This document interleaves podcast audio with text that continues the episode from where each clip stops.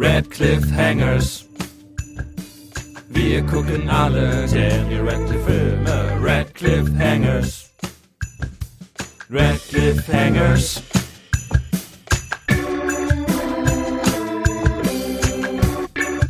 Hallo und herzlich willkommen bei den Red Cliffhangers, dem ersten und bis jetzt immer noch besten Podcast über Daniel Jacob Radcliffe. Im Internet. Im Bis Internet. jetzt. Das habe ich auch gesagt gerade. Ähm, wir beschäftigen uns mit der kompletten Filmografie des britischen Ausnahmeschauspielers Daniel Jacob Radcliffe. Ich bin Henny. Ich bin Eiko. Ich bin Dean Moriarty. Ah, okay. Jetzt habe ich es kapiert. Das war Epi. Ähm, es hat eine Sekunde gedauert. Richtig, richtig, Henny. Henny? Ja. Hast du, hast du darüber nachgedacht, warum Epi sich im letzten Podcast so genannt hat, wie er sich genannt hat? Wie hat er sich nochmal genannt? Hans Wurst oder was, was war das? Johann Schinken. Johann, nein, ich habe es immer noch nicht verstanden nach Immer noch einem nicht. Monat nach dem Wirklich Was. nicht? Nein, wirklich nicht. Kannst du es mir erklären? Weißt du noch, das ist mir wo- echt zu wollen wir ihm Tipps geben, schon. Epi? Wollen wir ihm Tipps geben? Ja, übersetzt es einfach mal ins Englische. Weißt du, also Epi, wei äh, Henny, weißt du noch, wie der, Jonathan Schaus Bacon. weißt du noch, wie der Schauspieler hieß? Ähm, oh, der oh mein? Gott. Das ist peinlich, ja. Ähm, das war John Hamm. Scheiße. Henny, ein Okay, ganzer das- Monat Zeit. Das hat wirklich länger gedauert, als es hätte dauern sollen. Übrigens, falls unsere Zuhörer immer noch nicht diesen äh, Running Gag kapiert haben, den wahrscheinlich keiner außer uns kapiert. Epi sagt am Anfang jeder Folge einen falschen Namen, wer er ist, und das hängt aber mit der Folge zusammen. Weil ich So. von Anfang an es nicht eingesehen habe, meinen Namen zu nennen. Plot Twist, und jetzt kann man sich alle Folgen nochmal anhören mit, mit diesem Wissen und ähm, weiß das dann. Ähm, Re Rewatch Value. Re-Listen Value. Aber ich Ja, weiß nicht, warum du dich Moriarty genannt hast. das ist hab wie in so einem- in so einem Videospiel, wenn man das durch hat und diesen Modus freischaltet, wo man das ganze Spiel nochmal durchspielen kann, aber es ist irgendwie alles andersrum. Das wäre halt mega cool, wenn wir noch mehr Sachen versteckt hätten. Wenn wir irgendwie so immer bei Minute 59 und 59 Sekunden kommt ein Buchstabe und wenn man die alle zusammensetzt, dann kommt ein Lösungswort und wenn man das auf unserer Seite eintippt, dann äh, kriegt man 40.000 Euro. Eiko, Eiko, verrat das nicht. Verrat nicht die geheimen Geheimnisse, die wir in diesem Podcast eingebaut haben. Wir müssen eigentlich mal irgendwas, wir müssen eigentlich irgendwas versteigern, mal so für den Podcast. wir, hatten, wir hatten noch mal die Idee mit dem mit den T-Shirts mit Happy End und End wie bei äh, Herr der Ringe und dann Mhm. ein Bild vom Baumbart, der grinst. Ja. Das passt Hm. nicht zum Podcast, aber vielleicht vielleicht sowas. Oder wir lassen es ähm, gegen Übrigens, Vorschlag. übrigens, äh, wo wir schon bei bei Herr der Ringe sind ähm, und Happy Ends, äh, manche werden sich erinnern, in der Folge von Harry Potter 7.1 gab es einen Rap, der den Film zusammenfasst und wir haben euch bei Instagram gefragt, was ihr euch vom Podcast äh, wünscht und was wir vielleicht noch besser machen können. Und ähm, einer der, äh, einer von euch, vielen Dank an der Stelle für, für die Nachricht, hat sich gewünscht, dass wir diesen Harry Potter Rap bei YouTube hochladen, was wir natürlich sehr gerne machen werden. Und wenn ihr die Folge schon hört, ist er vielleicht noch nicht draußen, aber er kommt dann bald auch auf YouTube raus. Okay, ähm, wir sprechen heute über den 2013er Film Kill Your Darlings. Ähm, bevor wir dazu kommen, ähm, müssen wir aber tatsächlich über zwei, drei andere Sachen sprechen. An erster Stelle tatsächlich, äh, ja, leider J.K. Rowling und ihre Twitter-Eskapaden. Ähm, dann sprechen wir über, über Eikos Horrorecke, über die Horrorfilmempfehlung, die ihr ihm geschickt habt. Und dann sprechen wir über die Schauspieler, die ihr uns als Vorschläge für den nächsten Podcast geschickt habt. Und weil das so viele Themen sind, fügen wir vielleicht jetzt in dieses Gespräch irgendwie Timecodes ein und, und weichen von der Podcast-Norm ab oder auch dich. Ähm, mal gucken, wie sich das beim Schneiden dann, dann anhört. Ähm, von der Norm abweichen. Äh, J.K. Rowling weicht von der Norm ab auf Twitter. Ah, naja, das ist, das ist eine ganz interessante Behauptung. Ich meine, es ist schwer zu sagen, wie viele Leute mit ihr auf einer Seite sind und wie viele nicht. Aber Ja. Ähm, Henny, wollen du wir- bist der König der Überleitung. Mach bitte weiter. Ich mag es auch immer, dass du total ja. äh, auf deine Überleitung hinweist.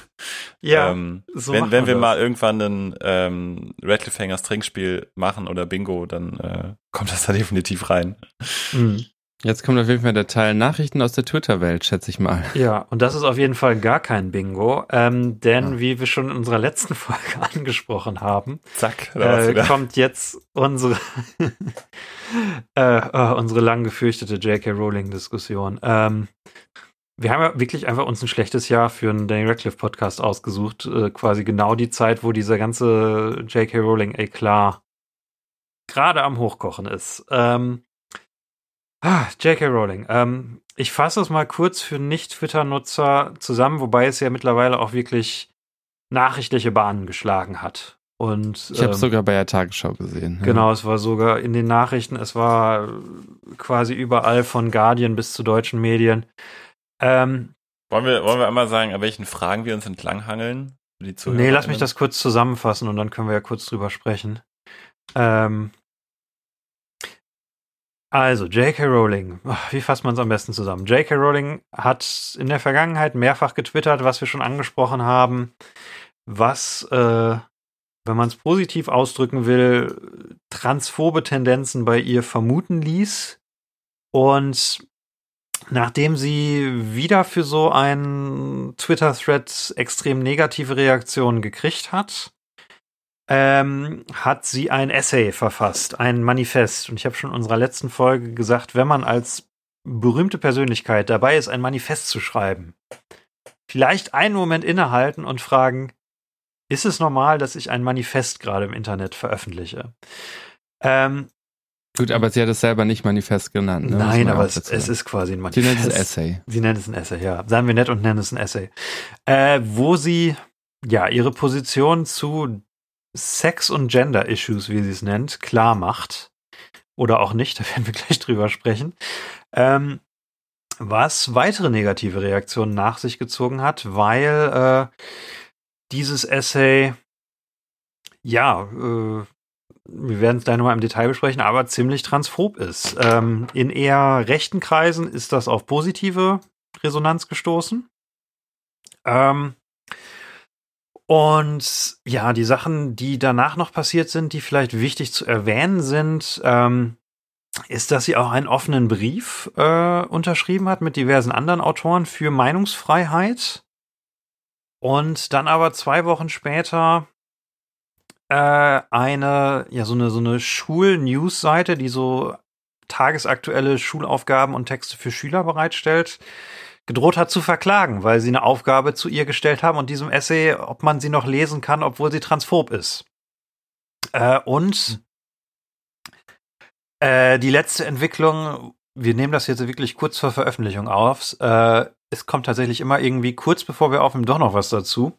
Äh, diese, ähm, diese Schul, ja. Schulmaterial hat sie aber in eine, ähm, in eine Reihe mit ähm, äh, Wagner gestellt, ne? Richard Wagner und also die, Nein. also ja, sie haben also sich ja dafür auch entschuldigt und haben gesagt, ähm, sie wollten eigentlich eine Diskussion anstoßen, haben aber das einfach quasi hm. gesetzt. Haben gesagt, äh, was soll man mit kreativen Unmenschen, wie soll man damit umgehen, wie Rowling oder Wagner? Na, so haben sie es ja nicht gesagt. Sie haben ja quasi gesagt, äh, can you enjoy the work of an unpleasant person? Und hatten dann Rowling und Wagner äh, als Beispiele genannt. Also klar, ihre Argumentation ist nachvollziehbar.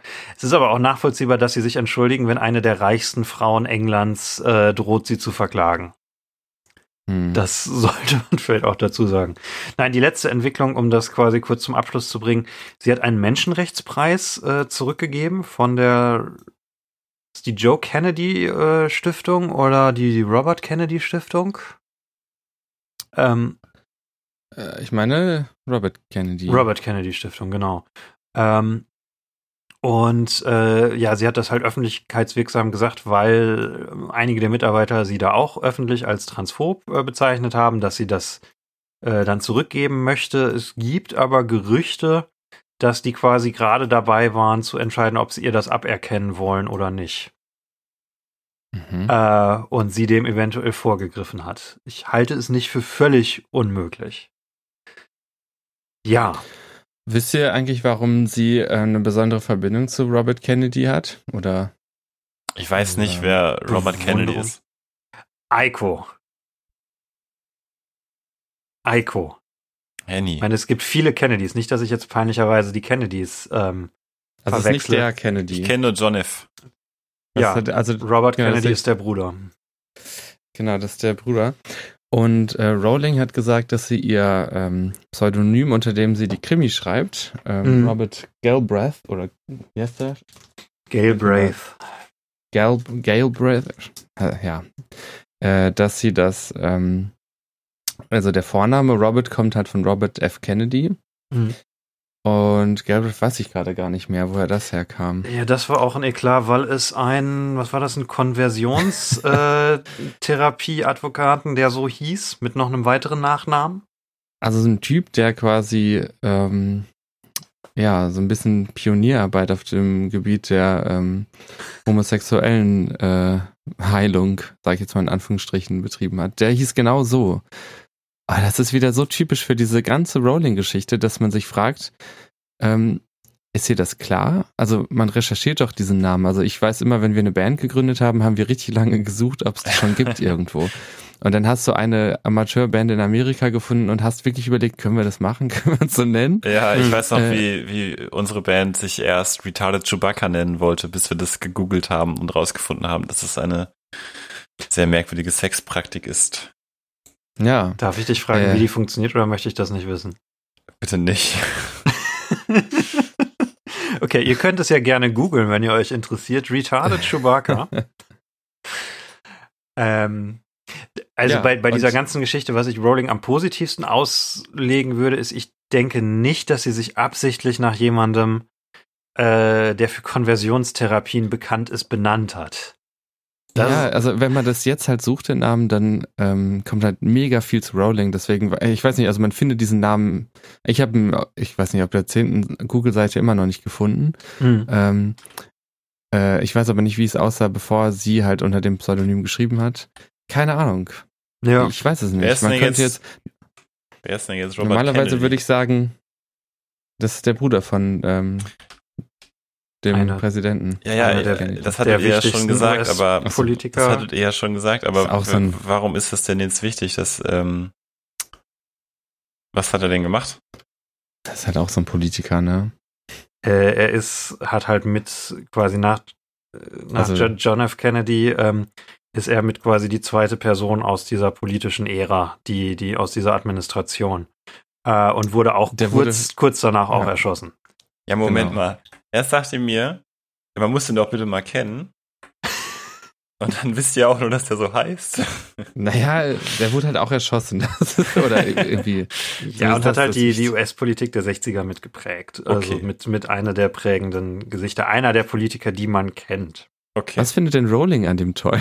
Das wüsste ich jetzt auch gerne.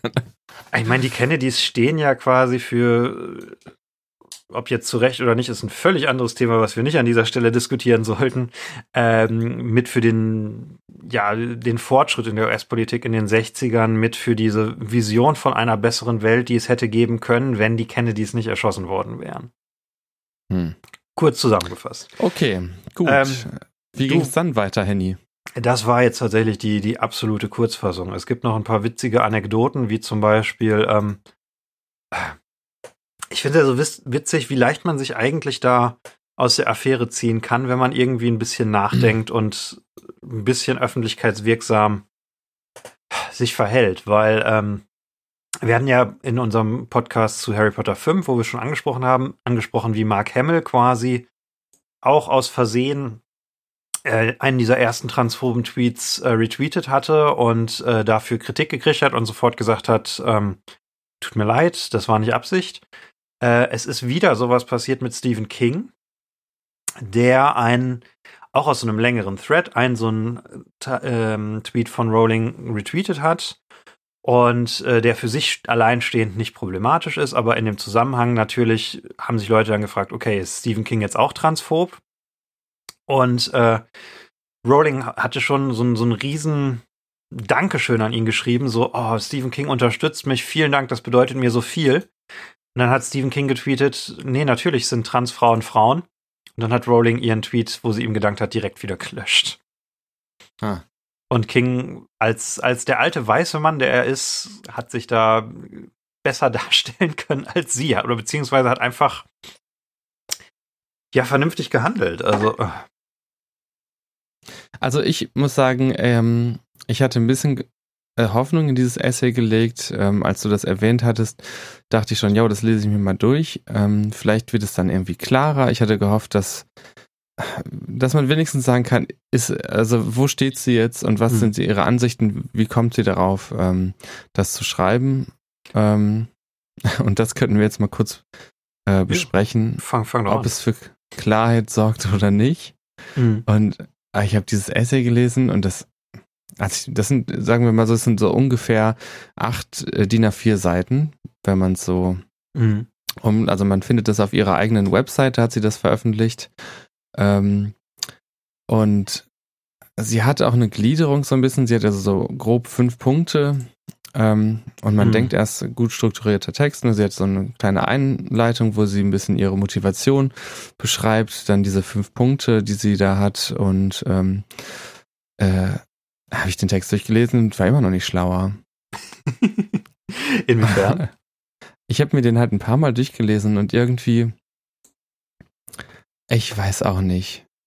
Ich bin irgendwie ein bisschen enttäuscht von diesem, also was heißt ein bisschen? Ich bin ganz schön enttäuscht von diesem Text und finde, das, das ist das Unsympathischste, was ich je von ihr gelesen habe. Und ich habe Mhm. The Cursed Child gelesen.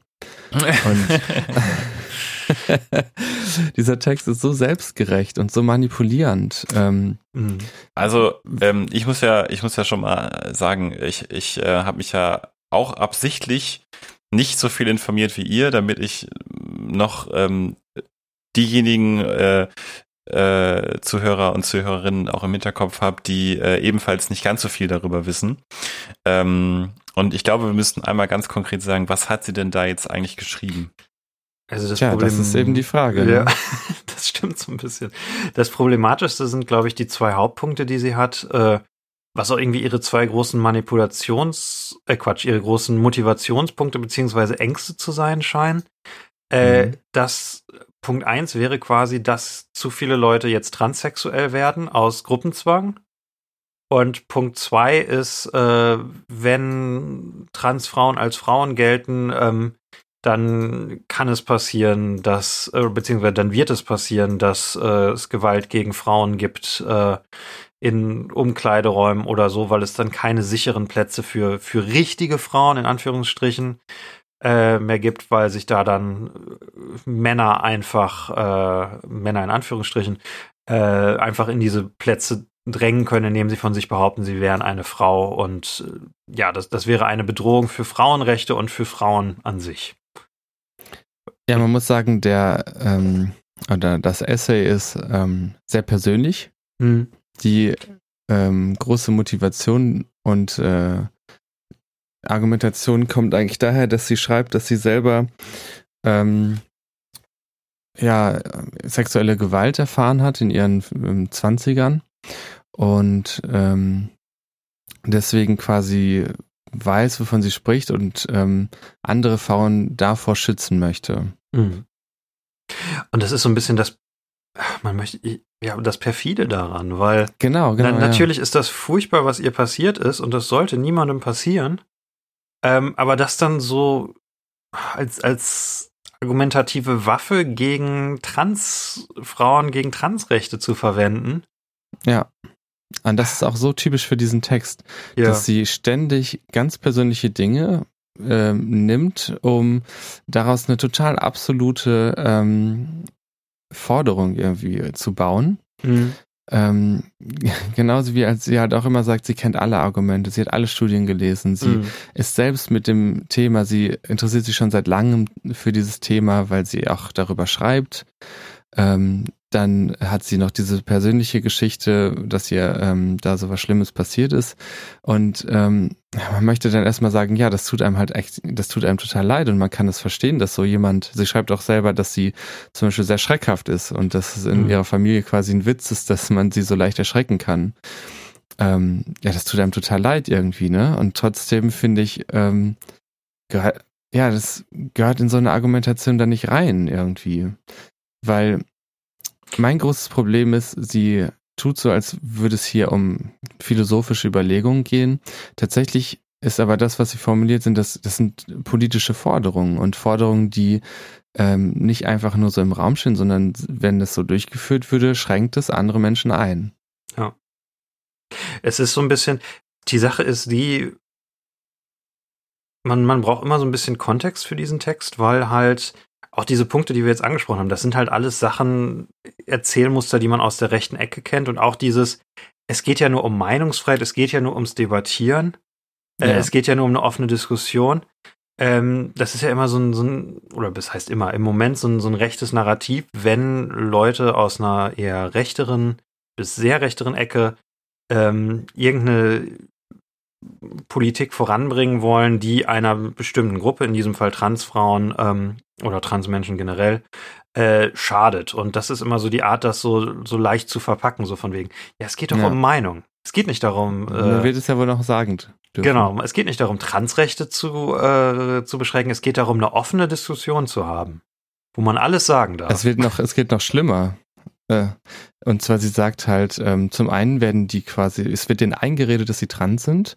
Ähm, dann wird noch alles dafür getan, dass sie so früh wie möglich sich ähm, ihr Geschlecht angleichen können. Dann ähm, rennen sie alle quasi zum Arzt, werden umoperiert und dann irgendwann ähm, fällt ihnen ein, dass sie plötzlich gar nicht trans sind und dann sind sie unfruchtbar mhm. und müssen diese ganzen OPs quasi wieder rückgängig machen.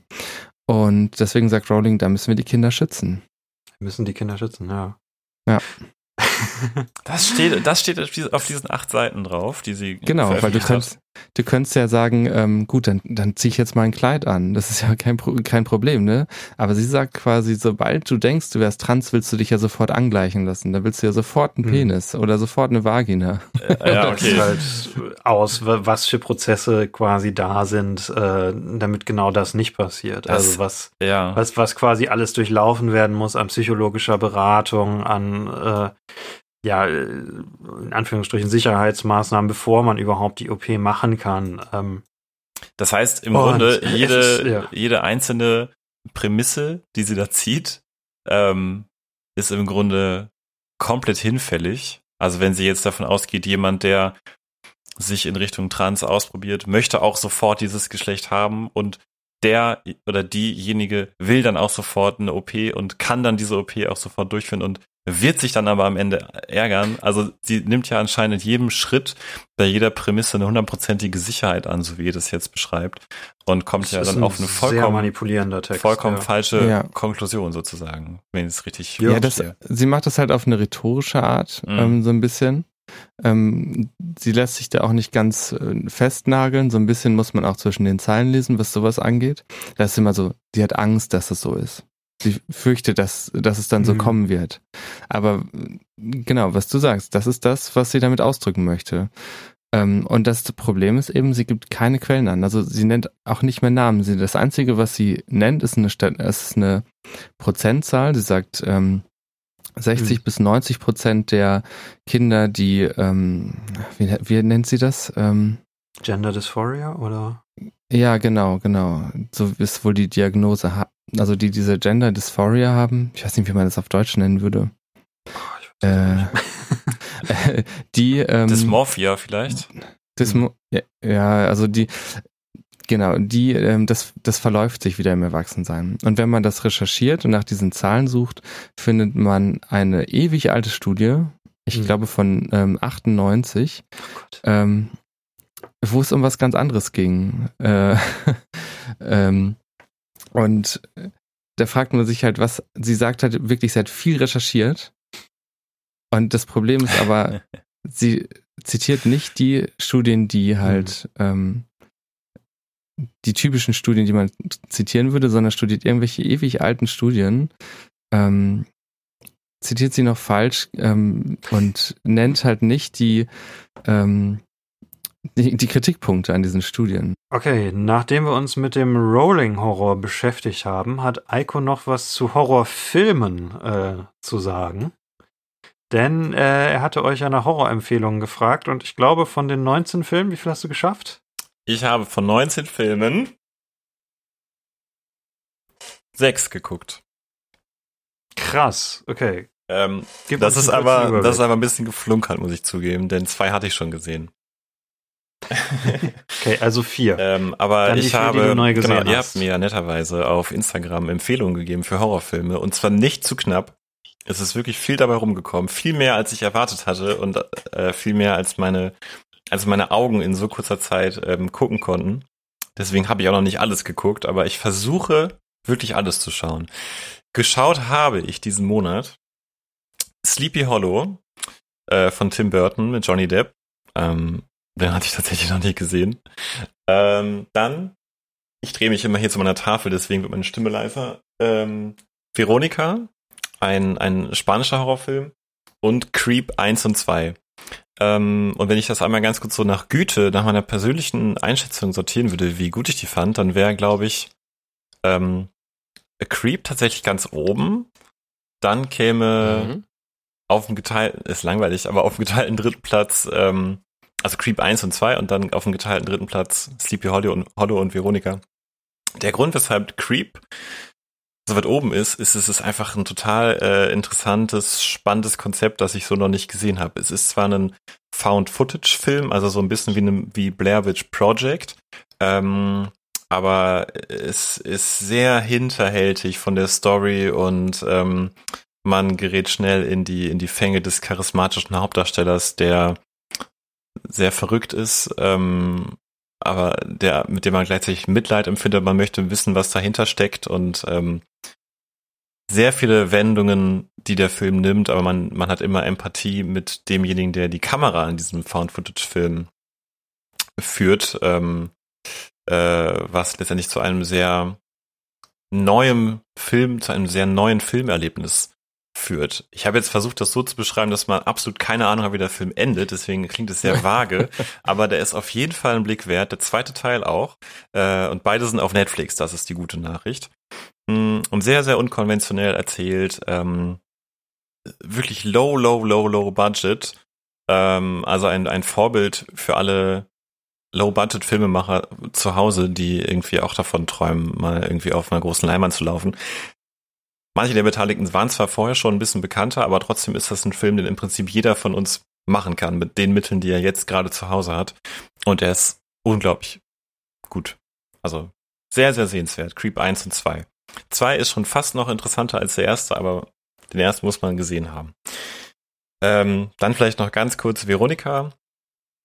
Ähm, zieht seine Anziehungskraft daraus, dass er von sich behaupten darf, dass er ähm, als einziger Horrorfilm so wirklich, ja nee, als nicht als einziger, aber als einer der wenigen Horrorfilme wirklich auf wahren Begebenheiten beruht. Und äh, in diesem Fall Oh, sind okay, darf, darf ich da einmal reingehen? ja gerne.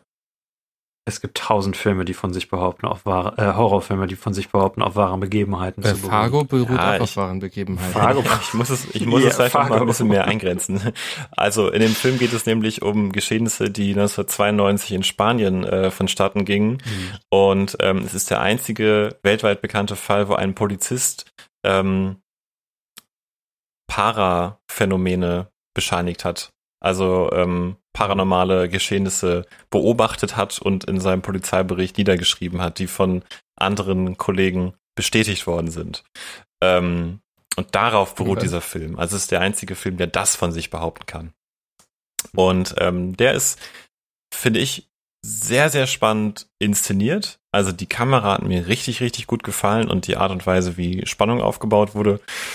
Die Hauptdarstellerin, die glaube ich erst 15 oder 16 Jahre alt war zu der Dreharbeit der, des Films, ähm, auch, auch hat, glaube ich, eine glorreiche Zukunft vor sich als Schauspielerin. Ähm, es wurde mir nur einfach zum Ende hin zu repetitiv und ähm, ein bisschen zu sehr. Ähm, ich hatte ein bisschen das Gefühl, dass der Film sich selbst darin zu sehr gefällt, gruselig zu sein.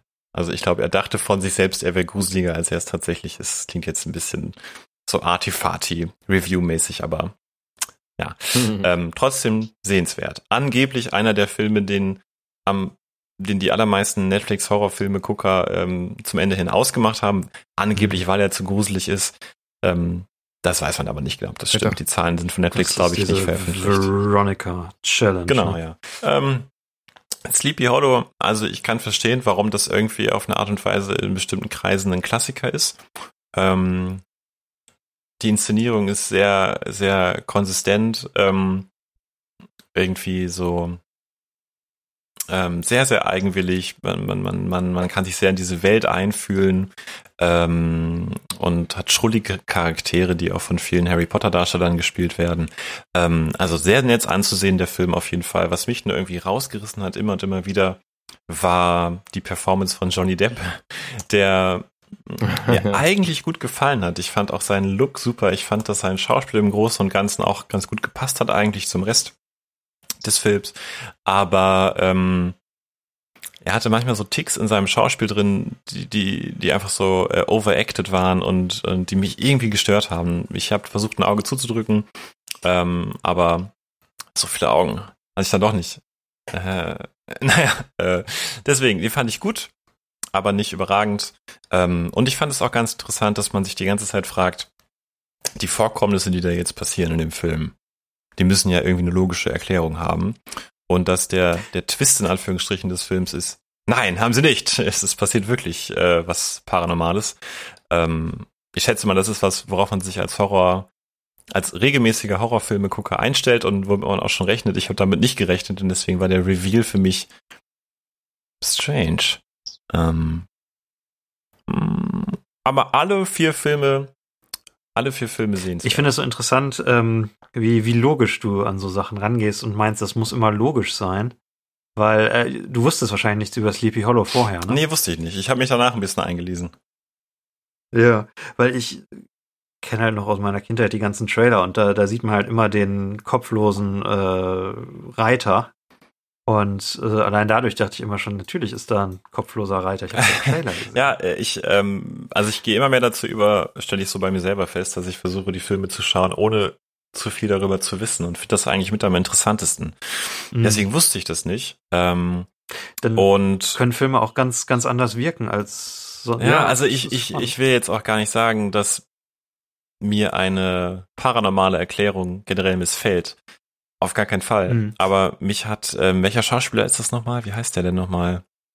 Bei Sleepy Hollow. Der dann dieser Christopher, Christopher Walken. Walken, genau. Ähm, ja. So wie der Charakter designt war mit diesen abgefurchten Zähnen und den abstehenden Haaren und wie der immer geguckt hat, das fand ich halt eher, er war, er wirkte mehr wie eine Witzfigur als ein ernstzunehmender böser Charakter, der Gefahr ausstrahlt. Und ich deswegen, ja, deswegen so hat das für mich nicht ganz funktioniert. Ja. Egal, wir, wir, sind ja kein Sleepy Hollow Podcast, wir sind ein Daniel Radcliffe Podcast. Ähm, ähm, nur zur Überleitung halber, wir sagen jetzt gerade nichts mehr zu den Schauspielern, äh, die wir ähm, aufgelistet haben, weil diese Folge wahrscheinlich schon viel zu lang wird. Äh, das machen wir in der nächsten Folge. Aber Sachen anzukündigen und dann nicht zu tun, das passt zum Film, äh, über den wir heute reden, denn das wäre auch für die Beat Generation gar nicht so unpassend. Wir reden heute über Kill Your Darlings tatsächlich, jetzt endlich nach mehreren anderen Themen. Äh, ein Film über die Beat Generation und Eiko, du hast eine Zusammenfassung Ja, die habe ich geschrieben, eine Minute bevor wir angefangen haben. Ich äh, werde sie jetzt oh präsentieren. Oh nice. Kill Your Darlings ist ein aus der Sicht von Allen Ginsberg erzähltes Coming-of-Age-Drama, das auf wahren Begebenheiten und Personen beruht. Mitte der 40er Jahre lernt der junge Allen Ginsberg an der Columbia Universität in New York den jungen Lucian Carr und seine Wegbegleiter kennen, die ihn für ein von der Poesie geleitetes Leben voller Leidenschaft, Eigensinn und Exzess begeistern. Der Film erzählt uns dabei die Entstehungsgeschichte der Beat-Generation, die vor allem durch ihre andersartige, teils anstößige Poesie bekannt geworden sind, aber auch von einem mysteriösen Mord begleitet war. Das klingt jetzt sehr wie so ein Schulbuchreport, aber ähm, danke, danke. Danke, Annie. Es ist immer bei dir so, ne? Du machst deine äh, Zusammenfassung, ob gerappt oder so, und dann sagen wir direkt was Kritisches. Damit. Ja, also wenn ich jetzt in der Schule wäre und du wärst mein Lehrer, würde ich nie wieder Zusammenfassungen schreiben, wahrscheinlich. Ich fand ähm, die ähm, äh, ziemlich gut, die Zusammenfassung. Ja, das okay, ist jetzt, aber das, das ist jetzt ein bisschen zu billig. Eiko wieder auf. ja, das ist ja, ich, ich habe mir. Hä, die war voll kurz. Ich, ich habe mich jetzt so zurückgelehnt ähm, habe mir ein Bier aufgemacht und dachte, jetzt kann ich so ein, ein, zwei Minuten lang mich entspannen und dann war schon vorbei. Also ich habe mir ein paar Fragen aufgeschrieben, an denen wir uns entlanghangeln könnten. Das wäre, was ist überhaupt die Beat-Generation? Wer war Allen Ginsberg Oh und wie ist der Film? Ja. Du, du bist heute Wir wirklich zu ganz am Ende. strukturiert. Ja, Wir reden, also ich habe das Gefühl, wir vermeiden es einfach über diesen Film zu reden. ja. Immer, immer weiter. ähm, oh, also mal die Beat-Generation. Ähm, es ist ein Biopic, ne? Ein typisches Biopic, äh, muss man dazu sagen. Und vielleicht für den Kontext ist es sehr wichtig. Ähm, es ist ein tragischer Film in mehr als einer Weise. Ähm, weil einerseits natürlich wegen dem Mord, andererseits aber auch, weil das hier quasi der erst, das erste Daniel Radcliffe Projekt äh, ist, wo die Zuschauer nicht mitgehen. Mhm. Ähm, das, äh, wir haben im Young Doctor's Notebook ist ja nicht so genau angesprochen, aber ähm, für das, was es war, eine Sky Arts Produktion, war das die erfolgreichste Sky Arts Produktion aller Zeiten mit äh, einer halben Million bis 300.000 Zuschauern von Episode zu Episode. Ähm, Kill Your Darlings äh, ist gefloppt nach einem What? ziemlich, ja, es hat mich tatsächlich auch überrascht. Wir haben es beide im Kino gesehen, Epi, ne? Äh, wir haben es beide jetzt Ja. zum zweiten Mal geguckt. Äh, und ich dachte echt, diesen Film haben deutlich mehr Leute äh, gesehen. Haben den in unserem kleinen lokalen Kino ähm, tatsächlich geguckt. Und ich dachte, wenn der da schon, wenn der da schon, wenn der da schon läuft in diesem kleinen Kino, dachte ich, dann muss der auch zumindest, also dann gucken den auch Leute. Ähm, aber äh, der Film hat kaum zwei Millionen Dollar weltweit eingebracht. Äh, bei einem Budget von fast 6 Millionen Dollar. Hm. Und äh, das kam so ein bisschen unerwartet, weil der Film war auf äh, diversen Festivals, hat, ähm, hat gute Kritiken gekriegt. Äh, ich meine, er war in, in Cannes, ähm, er war beim London Film Festival, äh, er war in Sundance, er war im, nee, Venice war er, nicht, nicht Cannes äh, diverse internationale Filmfestivals, wie so äh, Indie-Filme das gerne machen, hat in dieser Zeit gute Kritiken gekriegt. Die Performances von Daniel Radcliffe und Dane DeHaan, der ähm, seine in Anführungsstrichen Liebhaber in dem Film spielt. Daniel spielt Allen Ginsberg. Tolle Kritiken. Ähm, es gibt richtig viele Interviews zu diesem Film. Ähm, auch von, von Sachen wie Pro7 oder so, weil es war irgendwie so das große, oh, das ist der Film, wo Daniel Radcliffe jetzt eine explizite schwule Sexszene hat. Ähm, Hm. und ja, ich war wirklich ein bisschen erschrocken zu sehen, wie dieser Film gefloppt ist. Aber der hat Und- doch ganz gute Wertungen äh, auf Rotten Tomatoes, oder nicht? Der hat gute Kritiken, der hat alles, es hat nur kein Schwein gesehen. Ähm, und ja, das könnte so ein bisschen mit dem Thema der Beat Generation zusammenhängen. Da wären wir bei Eikos striktem ersten Fragepunkt, was die Beat Generation ist. Ja, genau. Was ist überhaupt die Beat Generation? Äh, soll ich dazu was sagen? Wenn du magst. Ähm, und übrigens ganz kurz zu dem Punkt, also ich kann mir vorstellen, hierzulande in Deutschland, dass äh, so der durchschnittliche Mensch vielleicht gar nicht so genau weiß, was die Beat-Generation überhaupt war und deswegen Ich auch deswegen damit nicht so viel anfangen konnte. Ich kann ja mal was dazu erzählen. Hm. Also, hm, was ist die Beat-Generation überhaupt? Es geht darum, dass ähm, aus Sicht äh, weniger Leute äh, Amerika halt ähm, in Konformität äh, festgesteckt hat und ähm, alle Leute eigentlich, alle äh, Amerikaner ein, ein Leben gelebt haben, das einfach nur vollgestopft war mit Regeln und die, die sogenannten Beats waren eben müde ob der Ziele, die ihre Peers äh, verfolgt haben und wollten der Monotonie des Alltags entkommen. Äh, wie wollten sie dieser Monotonie des Alltags entkommen? Das wollten sie durch äh, Andersartigkeit, durch ähm, Poesie, durch, durch einen exzessiven Lebensstil, der auch Drogen mit einschloss und ähm, eben auch Experimente mit Sexualität. Ähm, und diese Beat-Generation war eben ganz, ganz groß beeinflusst durch den hier von Radcliffe äh, gespielten Allen Ginsberg, aber auch den Leuten, die im Film ganz groß vorkommen, wie Lucian Carr oder auch Jack Kerouac oder William S. Burroughs. Hm. Und diese äh, vier sind sozusagen die die Gr- Gründungsmitglieder der der Beats und ähm, diese Beat-Generation ebnete halt den Weg für so Künstler wie zum Beispiel Andy Warhol oder auch Bob Dylan oder auch Velvet Underground. Also Mhm. ganz, ganz viele Sachen, die durch ihre, durch ihre Poesie entstanden ist.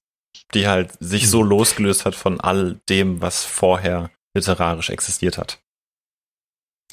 Die ähm, kürzere Zusammenfassung könnte man sagen, es sind die Hipster der 40er und 50er. die Hipster. Die Hipster so ein bisschen. Ähm, ja, die, Punks. hm? die Punks. Nee, es sind keine Punks, dafür sind sie nicht cool genug. Ähm, Okay. ah, die Beats sind so schwierig. Ähm, das ist tatsächlich, äh, ah, ja, äh, also die sind ja irgendwie bekannt. Ähm, es ist aber jetzt natürlich, man, man kann debattieren, wie einflussreich sie tatsächlich wirklich äh, letzten Endes waren. Die waren wohl in den 60ern deutlich wichtiger als heute noch. Also die, die Beats, ich denke mal, das ist auch einer der Hauptgründe, warum der Film gescheitert ist. Äh, die spielen ja im, in unserer heutigen Zeit eigentlich kaum noch eine Rolle. Also es sind ja jetzt kaum noch Leute, die sagen, sie wären von den Beats groß beeinflusst. Ich denke auch. Ich denke, die Ähm, meisten Musiker sind möglicherweise in, also ähm, alternative Musiker sind möglicherweise indirekt beeinflusst durch die Beats, mh. weil äh, Musiker wie Bob Dylan oder äh, eben Velvet Underground, wie gesagt, ähm, so inspiriert waren von, äh, oder auch Paul McCartney so inspiriert waren von, von Ginsberg und Co. Äh, und von diesen großen Bands ähm, sind dann ja wiederum andere Bands und Künstler inspiriert worden. Mhm. Äh, insofern haben die ja schon einen wichtigen Einfluss, aber es ist einfach nicht so der Begriff. Also ich glaube, wenn man eine Umfrage machen würde in Deutschland, wie viele Leute kennen Allen Ginsberg, wie viele Leute kennen die Beat-Generation, ich glaube, das wäre nicht so ein hoher Bestand, Prozentteil. Und ich Mhm. konnte damit ehrlich gesagt auch vorm Film nicht so viel anfangen. Ich habe mich jetzt ein bisschen reingelesen ins Thema, aber vorher war das für mich auch noch nicht so der Begriff. Sie sind auch nicht unumstritten. Also ähm, Ginsberg lernt man meistens äh, in einem Anglistik-Studium kennen als eine, einen der wichtigen Poeten des 20. Jahrhunderts. Und ähm, die Beat-Generation sind ja auch mehr Leute als Ginsberg, äh, Kerouac und, und Williams S. Burroughs. Aber quasi die drei Werke, die noch wirklich bekannt sind, sind halt ne, Ginsbergs Howl, On the Road von Kerouac und Naked Lunch von Williams S. Burroughs. Ähm, es ist aber nicht so, also es hat nicht so ein, wenn man mal so zeitgleich beziehungsweise ein bisschen vor davor guckt, äh, ist ja äh, in England zum Beispiel Ulysses rausgekommen von James Joyce, was heute noch einen extrem hohen Stellenwert in, in Literaturwissenschaften und in der Literatur an sich einnimmt. Äh, und ähm, ähnliche Sachen macht wie die Beats und mit Sprache ähnlich äh, umgeht ähm, und, und Konventionen aufbricht, was aber ja viel immer noch einen viel höheren Einfluss hat und, und, und noch viel höher gesehen wird als die Beats momentan, weil so ein bisschen ist, was bei den Beats ja auch so mitschwingt und auch im Film so ein bisschen mitschwingt. Ähm, in jeder Generation gibt es irgendwie eine Gruppe von Künstlern, die auf die brillante Idee kommen, dass irgendwie, also der, der Sinn des Lebens äh, ist doch viel Sex zu haben und viel Drogen zu nehmen. So das, was, was mir gerade unbedingt so die Befriedigung gibt, die ich gerade haben möchte. Das, wenn, wenn das irgendwie der Sinn des Lebens wäre, das wäre doch irgendwie cool. Ja, aber wer war das vor den Beats?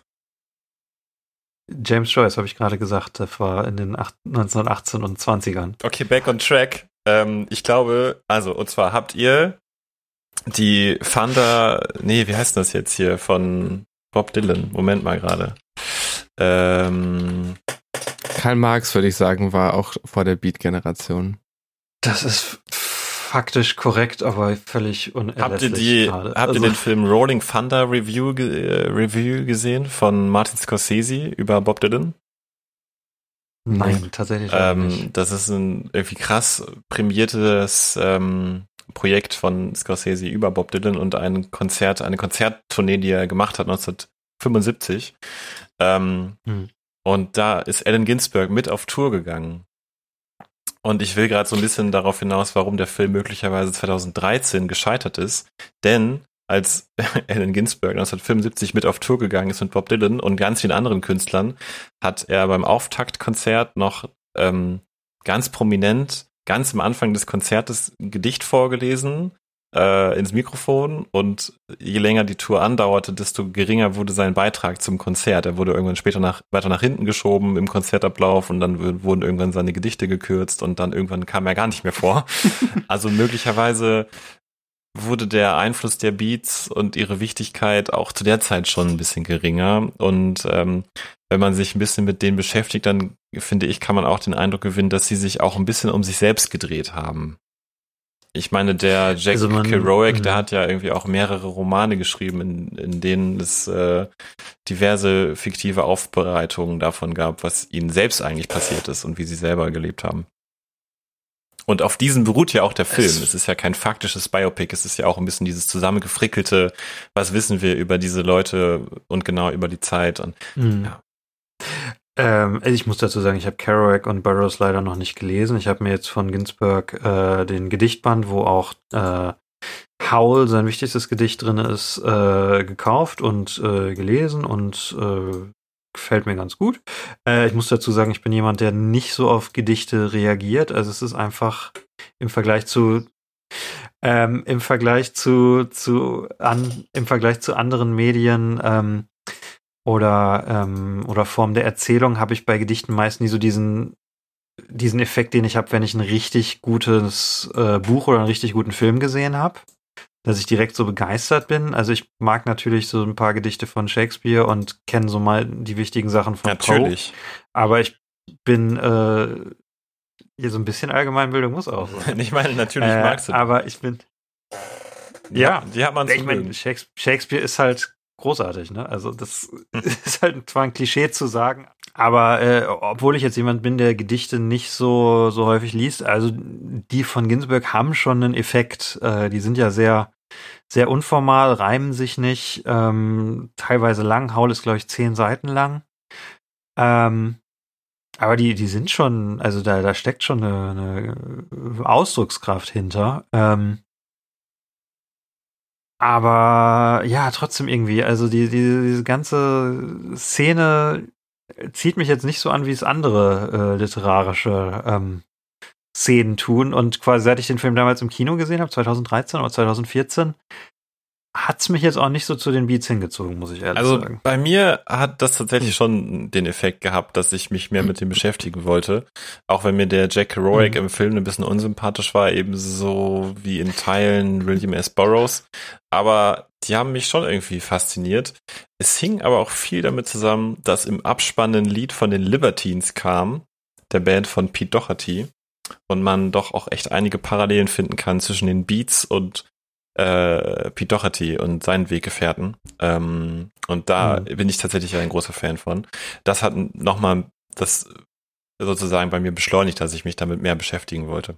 Wenn man übrigens mhm. Allen Ginsberg bei Google eingibt und zufälligerweise noch auf News eingestellt hat, dann kommt die News, dass in Amerika ein Lehrer seinen Job aufgegeben hat oder aufgeben musste, weil er im Unterricht ein Gedicht vorgelesen hat von Allen Ginsberg ähm, und extrem viele ähm, Eltern haben sich beschwert, wie er so ein Gedicht vorlesen mhm. könnte. Das ist nämlich ein sehr explizites Gedicht über.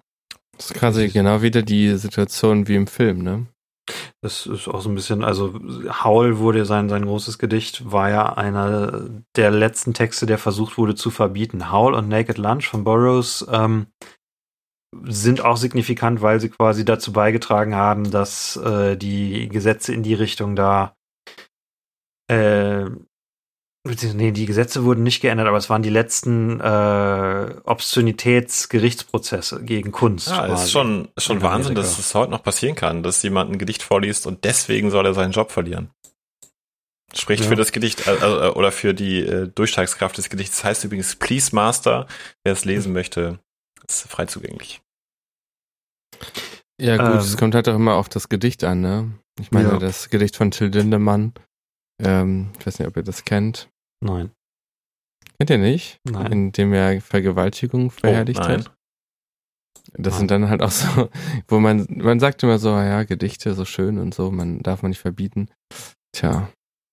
Ja, verbieten sollte man es nicht, aber man kann ja drüber sprechen. Ja.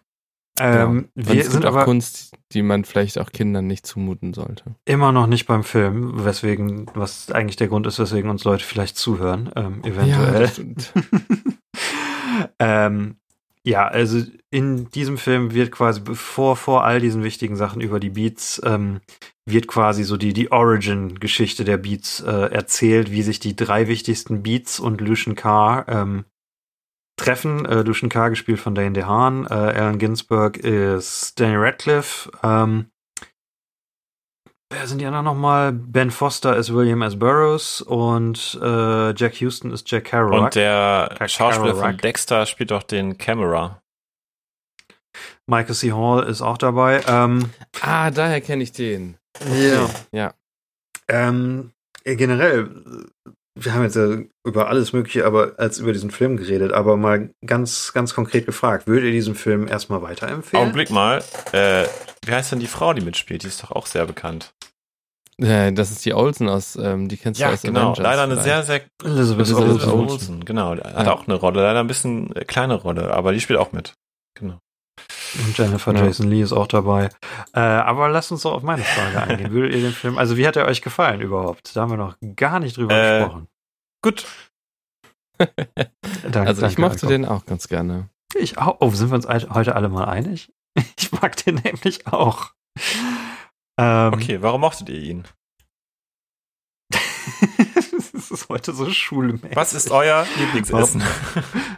Was, hat euch an dem Film gefallen? Was fandet ihr nicht so gut? Was könnte der Autor Was nächstes, könnte was könnte der Filmemacher machen? nächstes Mal besser machen? er hat ja keinen Film mehr danach gemacht. Echt nicht? Ähm, Ach, schade. Das war auch sein Debüt. Sein Ja. Debütfilm ist es hier, ne? es ist, ist sein Debütfilm und ist der einzige Spielfilm, den er bis jetzt gemacht hat.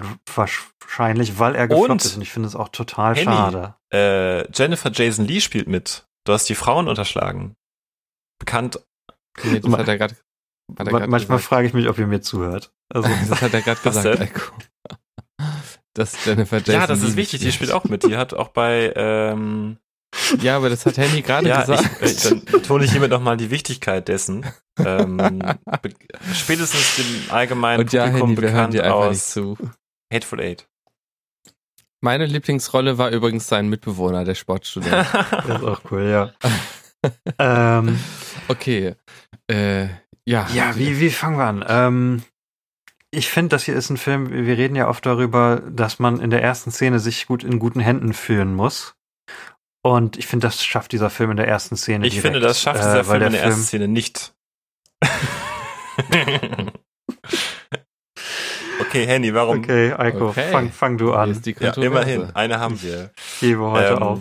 Wir müssen ja nicht. Also ich mag, ich mag das nicht. Ich mag es nicht, wenn ein Film dir am Anfang zeigt, was später passiert, wenn es keine narrative Funktion hat. Denn der Film beginnt nämlich damit, ich habe das ja gerade in meiner Zusammenfassung kurz erläutert oder angeteasert, dass, also es ist so, es passiert ein Mord, ähm, ein relativ mysteriöser Mord, den der Lucian K. begeht in diesem Film. Ähm, Wie, wie mysteriös ist es, wenn man den Täter kennt? Naja, die mysteriös sind ja nach wie vor die äh, Zugegebenheiten, die, ähm, die diesen Mord umschatten, sozusagen. Ähm, okay. Henny, wenn dir das wichtig ist, dann schneid das raus, dann kommt jetzt das Richtige. Man sieht am Anfang des Films einen, einen Mord, den ein Charakter des Films begeht, äh, in relativ drastischen Bildern dargestellt. So drei, vier Schnitte. Dann kommt eine Szene, wie der Charakter, der den Mord begangen hat, hinter Gittern ist und Daniel Radcliffe spricht mit ihm. Ähm, Du kannst ruhig sagen, dass das Lucian K. Und- ist. Das, das fand ich mein Problem. und das war's. Und dann geht der Film los. Und Hm. ich kann das nicht, ich mag das nicht so gerne, wenn ein Film dir das zeigt und sozusagen ähm, dir sagen möchte, hier, hier, hier, ich werde noch spannend. Das passiert alles noch. Das kommt noch. Mhm. Also ich hätte es viel lieber gemocht, wenn der Film einfach im Kleinen angefangen hätte, denn er startet dann ja im Kleinen zu Hause von Allen Ginsberg, bevor er auf die Columbia-Universität geht. Und ich hätte dem Film gerne äh, auf die Schulter klopfen wollen und sagen wollen, hier, trau dich doch einfach. Fang einfach da an. Und es, Mhm. was noch kommt, kommt noch. Trau dich. Ich würde dir äh, generell, generell zustimmen, wobei ich finde, in diesem Film hat es einen Zweck. Und zwar einerseits das Publikum, was wir gerade etabliert haben, was wahrscheinlich nicht so vertraut ist mit den Beats. Ähm, denen nochmal vor Augen führt, worauf das Ganze hinausläuft. Und ich finde, es ist zumindest so gemacht, dass du nicht genau den Kontext weißt, dass es tatsächlich Fragen aufwirft, dass du in die Geschichte geworfen wirst ähm, und äh, der, der, der Sheriff sagt, oh krass, das, das, was, was ist das für ein Bild von, von Dane DeHaan mit einer Leiche in, in einer schwarzen Wassermasse? Äh, warum äh, besucht Daniel Radcliffe ihn jetzt im Gefängnis? Dann kommt so ganz krass äh, die, die Title Cards mit dem Titel da eingeblendet. Der Film stoppt für einen Moment da, was ich sehr stilistisch sehr cool fand. Und deswegen finde ich es in diesem Fall funktioniert es tatsächlich. Plus, der Film ist ja ein Kreislauf, wie mehrfach im Film darauf hingewiesen wird. Und so ist auch der Film auf der reinen, äh, reinen Erzählebene ein Kreislauf, der durchbrochen werden muss. Äh, von äh, daher war ich, war ich, ich fühlte mich in guten Händen von Anfang an, muss ich tatsächlich also, sagen. Ich, zwischendurch hm. dachte ich so, du hast mich, aber am Ende habe ich gedacht, nee. Mit dem Kreislauf? Also beim ersten. Ja, das ist doch sehr explizit. Ähm, beim beim ersten gehe ich nicht ganz mit, weil ich also, denke, naja, also ich wusste vorher nichts über die Beats und die erste Szene hat mir ja auch nichts Neues über die, hat mir ja auch nicht vermittelt, dass es jetzt um die Beats geht. Ähm, aber es, es setzt ja schon mal so einen Ton vor. Also du weißt, es wird irgendeine Tragödie passieren, es wird irgendwas Gefährliches passieren und wenn du ah, direkt mit, mit Ginsburg starten würdest, hättest du das nicht. Ja, aber warum muss ich denn wissen, glaube, dass was Dramatisches den, den, passiert? Ähm, das kann ich mir grundsätzlich denken, wenn ich weil ins Kino gehe. weil es ja nicht nur ein Biopic ist, sondern weil es ja auch wirklich um eine Tragödie äh, geht. Ja, aber zum Beispiel ähm, Titanic startet ja auch nicht mit der Szene, dass jetzt gleich die Titanic untergeht und dann geht's von vorne los. Gut, dass du dieses Beispiel genannt hast. Titanic startet damit, äh, dass dir gesagt wird, dass die Titanic versunken ist und dass es darauf hinausläuft. Das ist genau das gleiche wie das, was ich gerade beschrieben habe. Nee, das ist nicht das gleiche, ähm, weil es ja nicht um den Moment geht, wo das äh, untergeht. Nein, aber es hat eine ähnliche Funktion. Die Titanic, der Film Titanic startet ja mit dem in der Gegenwart und äh, tatsächlich auch damit eine ähnliche Funktion, dass es dich für die Tragödie, die kommt, primed. Aber das war ne, das war die Zeit, ne? Das waren auch das, wo die Soldatenfilme damit anfingen, dass ein alter Veteran über den Friedhof lief. Saving Private Ryan oder? Ja, alle ja. und ähm, der schmale Grat. Ich würde sagen, so. bei Titanic, Schmal, ich würd, ja, ja ich kann es ein bisschen verstehen, aber bei Titanic geht's ja wirklich auch thematisch einfach um den Verlust und da um die alte äh, Frau, äh, die von Kate Winslet und es ist keine, es, es ist nicht eine Szene aus dem Film. Ich muss, also ich stimme Eiko auch zu. Ich finde das irgendwie ein bisschen billig, um zu mhm. zeigen, das ist ein Film, da geht's nicht nur um Coming of Age, sondern da geht's auch, ähm, äh, da wird auch jemand abgestochen. Ich fand es auch ein bisschen komisch.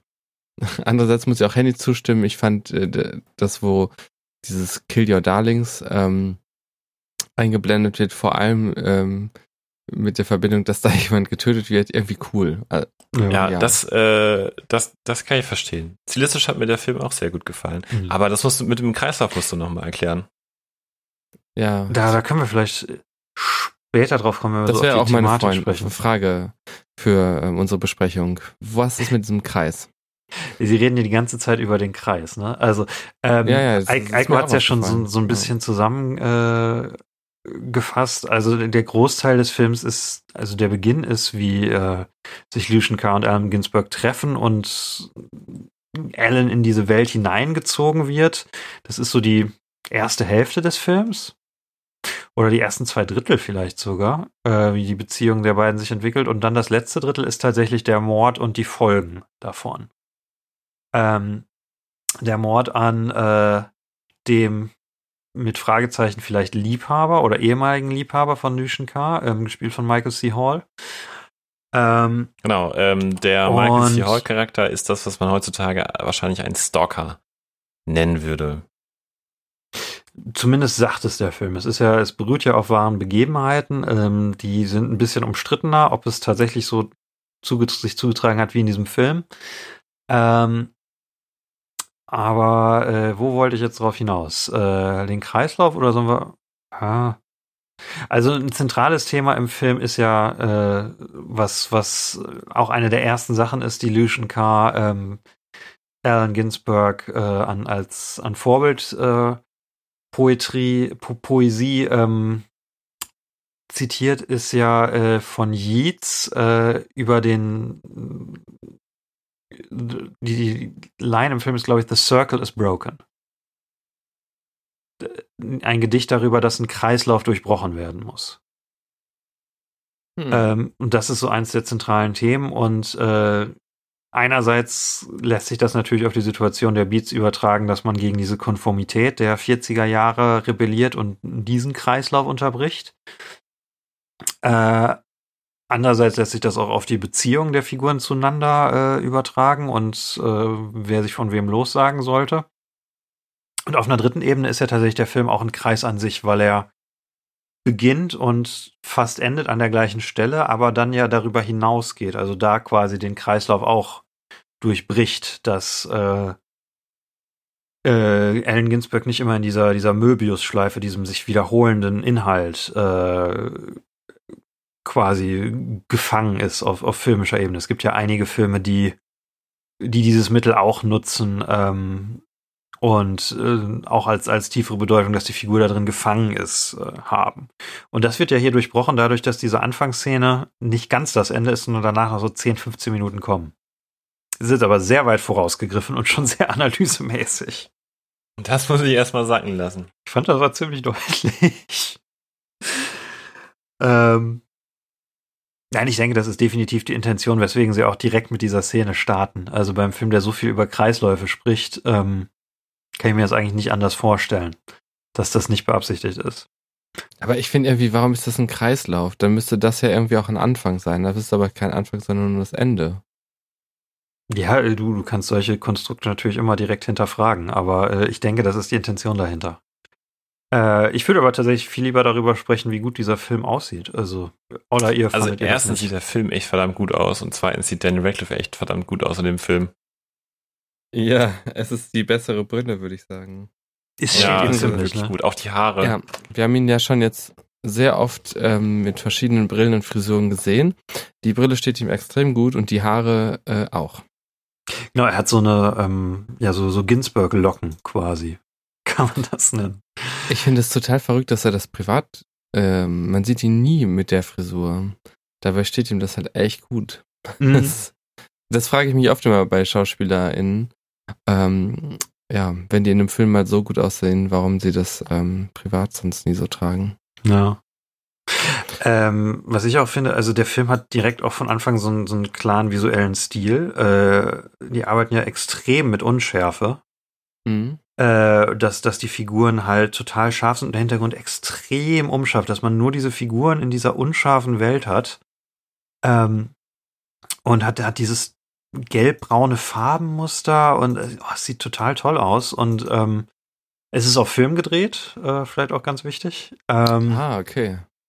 Und es ist so ein bisschen, äh, also die größte Tragödie des Films, wo wir sagen, wo ich ja gesagt habe, tragischer Film, ist, dass der, der Regisseur John äh, Crocodile, Cro Crocodus, Crocodus, ähm, keinen anderen Film gemacht hat, weil das als erster Film ist echt extrem beeindruckend. Das ist schon Wahnsinn, dass es der erste Film ist. Er ist schon schon sehr stilsicher, finde ich. Ähm, also für mich hat der Film irgendwann so, ähm, ah, vielleicht so in der letzten Dreiviertelstunde so ein bisschen an Flow verloren und ein bisschen an ähm, Anziehungskraft verloren, aber trotzdem fand ich es eigentlich immer interessant auf irgendeine Art und Weise und stellenweise halt richtig mitreißend.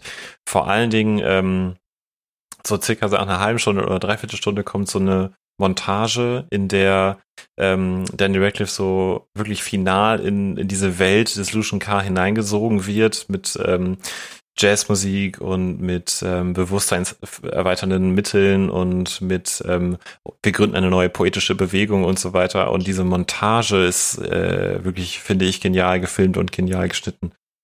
Die fand ich auch alle, die fand ich richtig gut, die Montagen. Und die, die Musik an, der Musikeinsatz im Film ist auch äh, richtig gut. Also das Lied von den Libertines am Ende, ähm, es ist über dem Abspann, das, das gibt ja nochmal so ein, so ein richtiges, so ein Fuck yeah äh, Gefühl, wenn der Film vorbei ist. Ähm, aber auch die Szene, wo, äh, wo sie in der Mitte in die Bücherei eindringen und das mit Musik unterlegt ist, auch richtig gut. Diese Jazzmontage, die ihr gerade angesprochen hat, auch richtig gut einfach von der Musik her. Und ja, es, es ist einfach irgendwie so, so schade. Man muss natürlich auch bedenken, das Ganze ist für, für nicht mal sechs Millionen Dollar, äh, ist das ein Historienfilm, auf Film gefilmt, on Location in New York. Ah, krass. Ja. In gerade mal einem Monat. Ähm, und es funktioniert, würde ich sagen, zu, zu 90 Prozent. Der Film ist in einem Monat gedreht ähm, worden. 24 Tage. Wahnsinn. Teilweise nur zwei Takes pro. Szene. Das haut mich gerade richtig, richtig um. Das finde ich unfassbar. Ja. Und der Mann hat halt nie wieder eine Chance gekriegt. Und äh, er ist er ist selber auch äh, jüdisch und schwul. Was ja auch erstmal für einen Künstler eine interessante Perspektive ist, die, wo viele mit so einer Perspektive halt nicht im Mainstream irgendwie vertreten sind. Und ja, es ist äh, irgendwie, ja, es ist so ein bisschen eine, eine Tragödie tatsächlich, dass, äh, dass das so sein einziger Film ist. Wobei das natürlich auch ein einziger Film ist, auf den man stolz sein kann, würde ich sagen. Ja, auf jeden Fall. Ähm, wir sollten vielleicht für die Zuhörer äh, noch ein bisschen deutlicher machen, was passiert denn eigentlich in dem Film. Ähm, ich habe es ja, meine Zusammenfassung Ja. war ja wirklich mehr so ein Sprungbrett dafür, dass wir drüber reden. Ähm, also Mhm. ähm, stellt euch diesen Lucian K. einfach vor wie einen jungen Leonardo DiCaprio. Ich finde auch der Schauspieler von Lucian K. sieht sehr aus wie ein junger Le- Leonardo DiCaprio, also sehr charismatisch, ähm, sehr äh, anziehend und äh, Daniel Radcliffe als Allen Ginsberg äh, ja, verguckt sich ja eigentlich sofort in ihn, ne? Und ähm, Mhm. er Ja. ist, also Lucian K. ist eigentlich von Anfang an so, dass man denkt, er ist so das ähm, Ideal des, äh, des jungen, äh, belesenen ähm, Rascal irgendwie, den man, den man bewundert und dem man, dem man das Nacht, Nachtleben folgen möchte. Und ähm, Danny Radcliffe hat sich noch an seinem ersten Tag an der Universität so eine U-Bahn-Karte von New York angeguckt, wo er sich die Station angeguckt hat. Ähm, die Columbia-Universität ist ganz oben links auf dieser Karte, recht abgelegen und dann führt aber so eine Linie rein ins Zentrum von New York und sein Mitbewohner sagt noch, ja, da willst du nicht hin, da ist irgendwie gefährlich und dann ähm, fährt er aber sofort nach dem ersten Treffen mit Lucian K. Mhm. mit ihm zusammen zu diesen Stationen und so wie er sich Mhm. das ist auch schön filmisch umgesetzt, ähm, mit der U-Bahn dieses Netz der Stationen begibt, begibt er sich auch in ein, ein Netz an, Mhm. an Bekanntschaften, in, in denen sich diesen- dieser Lucian K. später halt auch verheddert. Ähm, und er lernt den Charakter Camera kennen, eben ein, auch ein, ein Bewunderer von Lucian K., den hatte ja Henny auch schon erwähnt, der äh, ihm halt, der diesem Lucian K. überall hingefolgt ist und der diesen Lucian K. schon seit dem zwölf, seit seinem zwölften Lebensjahr halt ähm, nachstellt. Spoiler-Alarm, der Der stirbt. stirbt. genau, das ist die Szene, die wir am Anfang Wie sehen. man am Anfang sieht. Ähm, und wir lernen den William S. Burroughs kennen, der äh, auch viel mit bewusstseinserweiternden Mitteln zu tun hat. Und ähm, der äh, Lucian will eine neue Bewegung gründen, äh, die halt der alten Poesie abschwört und neue Formen findet, neue Reime findet, neue Rhythmen findet, genannt New Vision. Und ähm, die drei, hauptsächlich äh, Lucian K., Allen Ginsberg und äh, William S. Burroughs, versuchen halt irgendwie ein ein Mani- Manifest auf die Beine zu stellen, was diese, diese neue Bewegung begründet. Wenn man es zynisch sehen will, könnte man auch sagen, der Film ist über eine Gruppe ähm, reicher Jugendlicher aus gutem Hause, die einen Hausmeister mobben und letzten Endes ermorden. Und es ist so ein Äh, bisschen, weil oh, ich sorry, ja. ähm, weil so ein bisschen, äh, ich hatte es ja eben schon angedeutet, so die Beat-Generation habe ich so ein bisschen, ich, ich müsste sie mal wirklich lesen, aber so das, der Ruf, die sie hat, der, der schreckt mich ja so ein bisschen ab. Und ähm, bei dem ersten Auftritt von Lucian K. musste ich auch so ein bisschen daran denken. Ähm, also der Film geht so ein bisschen nach so ein paar Szenen bei der Familie von, von Ginsberg damit los, dass er in Columbia angenommen wird und rumgeführt wird und bei so einer Führung äh, mit, mit den ganzen Neulingen ähm, fängt Lucian K. in der Bibliothek auf einmal an, ein Zitat zu, äh, ein, ein Gedicht zu zitieren, in dem auch das Wort Cock vorkommt. Und das ist natürlich total äh, gegen die Norm und gegen die Konvention. Aber wo ich dran denken musste, äh, sind, es gibt vor allem von Pop-Punk-Bands aus den Anfang der 2000er, wie Blink 182, die hatten auf jeder CD meistens so ein 40-Sekunden-Lied, in dem sie einfach ganz viele Schimpfwörter äh, zum Provozieren hintereinander gesagt haben. Und so ein bisschen hatte dieser Auftritt äh, so den, den Vibe davon, so von wegen, ja, jetzt, die, die wollen, werden doch nur rumgeführt. Was fängt er jetzt an, die dazu belästigen. Und ich musste dann so ein bisschen an so Songs wie I Wanna Fuck a Dog in the Ass oder ähm, der Grandpa-Song von Blink 182 denken, quasi. So Sachen, die man so als Teenager so als zum Provozieren sagt. Ah, okay, ja. Ist so ein bisschen das Äquivalent. Äh, und wenn ihr noch, Hm. ja, Äh. ich finde, es ist auch ein bisschen wie ähm, Club der Toten Dichter, nur diese, dieser Moment des Aufbruchs und dieser Moment der, der neuen Hoffnung, wir entdecken was Neues und wir, wir finden uns selbst und Mhm. wir drücken uns in Worten aus. Ähm, dieser Moment ist halt einfach gemischt mit 50 Prozent irgendwie Kokain oder sowas, keine Ahnung. Also es hat diesen, diesen, diesen Anschein. Nee, äh, Amphetamin nehmen die. diesen Anschein der Gefahr und des ähm, Oha, Jungs, passt auf. Fandet ihr eigentlich, dass die Drogen und das Drogennehmen in dem Film ähm, positiv dargestellt wurden oder kritisch? Ah, das ist die große Frage auch bei den Beats generell. Ähm, also der, der Film hat ja so ein bisschen, es hat ja so generell die Struktur von einem Coming-of-Age-Film und letzten Endes geht's quasi um das sexuelle Erwachen von Ginsberg gepaart mit seinem künstlerischen Erwachen.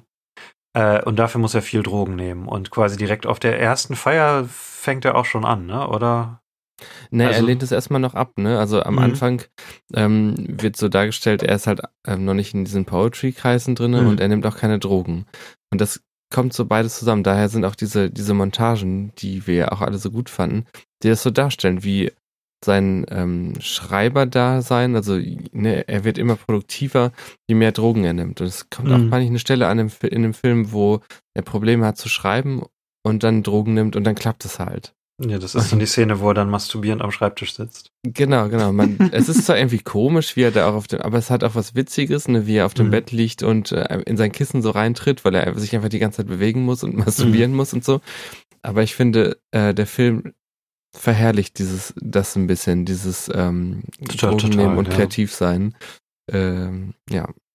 Nee, total. Also da bin ich auch ganz bei dir. Ähm, also, wir, wir können ja. Ich habe mich die ganze Zeit gefragt, welchen Blick der Film auf die Beats hat, weil es ist, es ist schon so ein, so ein verehrender Blick, es könnte aber auch so Ja. ein kritischer Blick teilweise sein. Ähm, Das ist ja ganz ja. interessant. Äh, vielleicht sollten wir erst noch ein bisschen was zum Plot äh, sagen. Okay, dann erst vielleicht den Plot zu Ende. Ja. Also quasi ähm, nach, nach diesem Treffen in der Bibliothek äh, trifft äh, Alan äh, Lucian nochmal so, sie gehen auf die erste Party und von da ist es quasi so, ne, Treffen, Party, Drogen nehmen, schreiben. Äh, nach der ersten Party äh, entscheiden Lucian K., Ginsberg und, und William S. Burroughs, okay, wir werden jetzt eine neue künstlerische Vision starten und eine, eine schreiberische Revolution anfangen, einfach mal so, wie man das so als, als Student entscheidet. ja. Ähm, Nix leisten, aber dann hier irgendwie gleich wieder das umstürzen wollen. Genau, und, und quasi die erste Hälfte ist halt wie, wie immer mehr Details über, über Lucian K. und David Camera äh, und die Beziehung der beiden ans Licht kommen und gleich, zeitgleich Ginsberg sich halt immer bewusster wird, okay, ich, ich möchte auch körperlich was von Lucian äh, haben. Zwischendurch treffen sie noch Jack Kerouac, der da noch dazu stößt, als der einzige ähm, Working-Class-Schreiber in der ganzen Runde überhaupt. Die anderen drei sind alle aus, aus reichen Familien. Und das ist, ist, sind quasi so die ersten zwei Drittel des Films jetzt grob zusammengefasst. Oder gibt's noch was, was ihr ergänzen wollen würdet? Wichtig ist vielleicht noch, ähm, Ginsberg, also Ginsberg freut sich halt total, dass er an dieser Uni aufgenommen wurde. Also er äh, liegt im, in den Armen seines Vaters, der auch als ähm, Poet bekannt ist.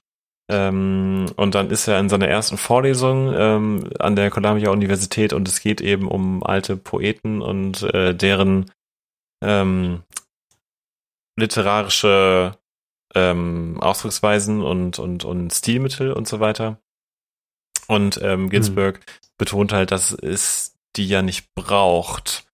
Und dass es, dass viele, er behauptet, dass viele Gedichtschreiber einfach nur in Reimform schreiben, weil es einfacher ist.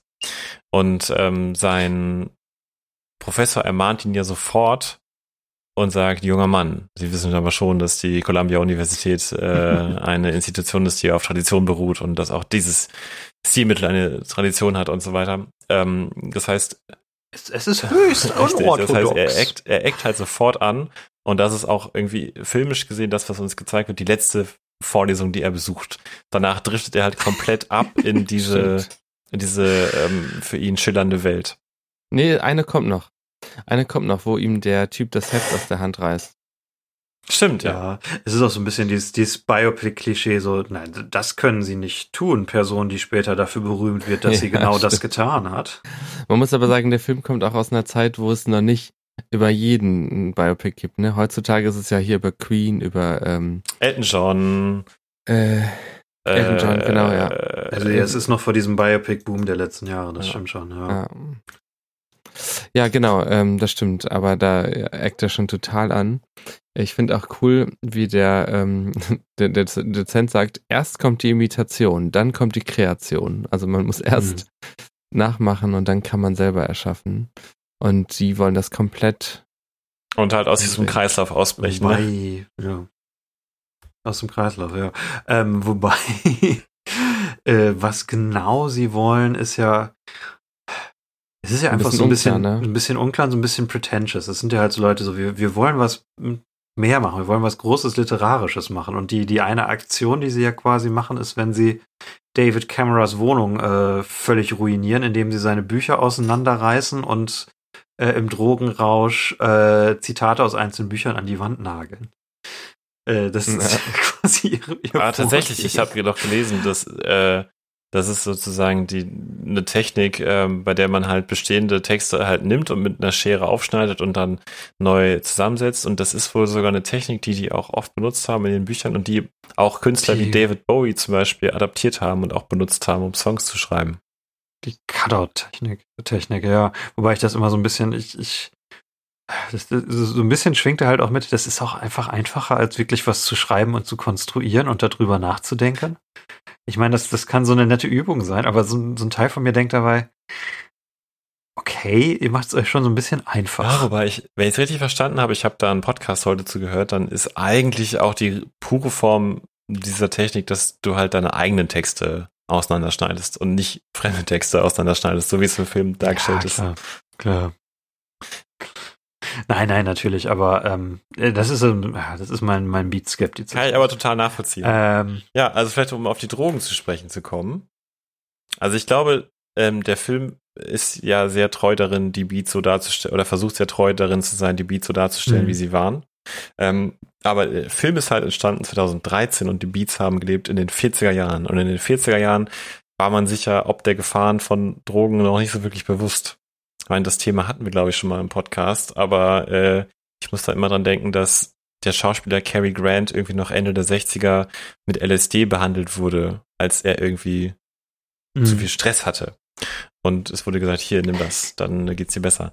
Ähm, und das war Ende der 60er. Wir sprechen hier von den Mitte der 40er. Mhm, ja. Das heißt, Das, was die da nehmen, ne, diese ähm, Amphetamine, waren zum Beispiel ja auch ähm, in, de, in eigentlich fast allen Armeen der Welt zu der Zeit auch ähm, weit verbreitet. und zum Beispiel der, Wobei sie es zum Beispiel der Autor, der Ja, das Autor von äh, Brave New World, Aldous Huxley, hat ja beispielsweise auch zu derselben Zeit sehr viel mit Drogen experimentiert.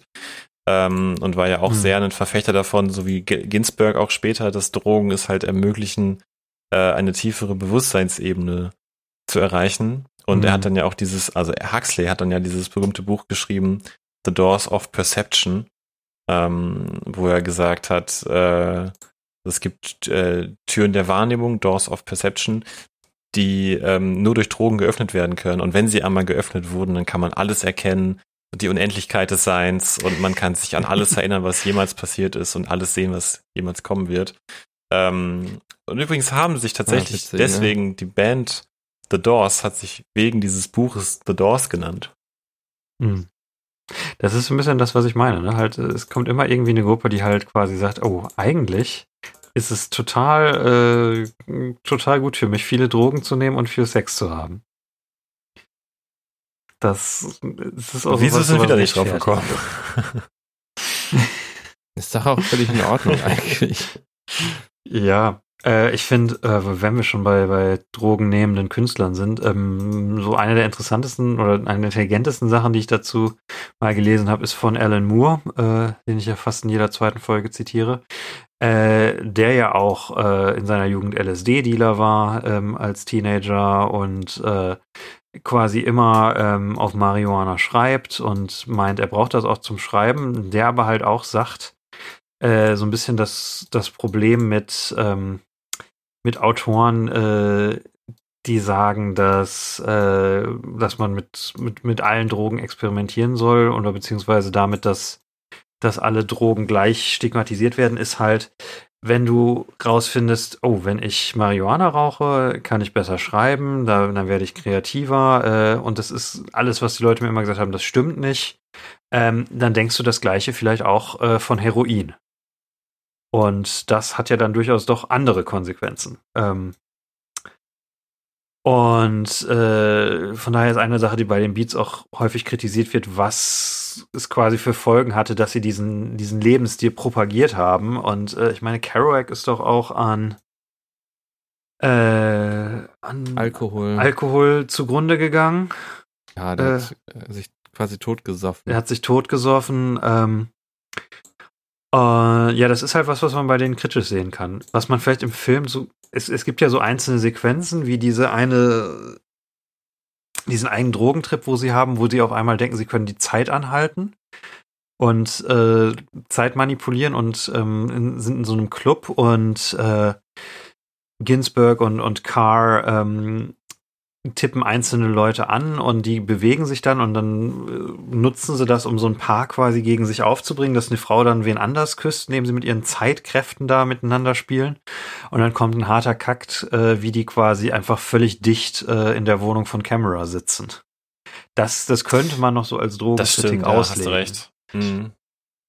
Äh, wobei das natürlich auch jetzt sehr schwach ist im Vergleich dazu, wie, ähm, wie cool es ist, die Zeit anzuhalten, wenn man Drogen nimmt, was man ja definitiv kann, was dieser Film deutlich zeigt. Aber es ist schon interessant, diese, äh, das, was es mit sich bringt, ähm, mit diesem, mit diesem Beigeschmack der Drogen berühmt zu werden, was ja auch Pete, mit dem wir auch Pete Doherty so zu kämpfen hatte, dass Leute ihn dafür angehimmelt haben, dass er dieser kaputte Rockstar war, der äh, auch das Mhm. Thema Drogen ja sehr explizit in seinen Songtexten irgendwie untergebracht hat.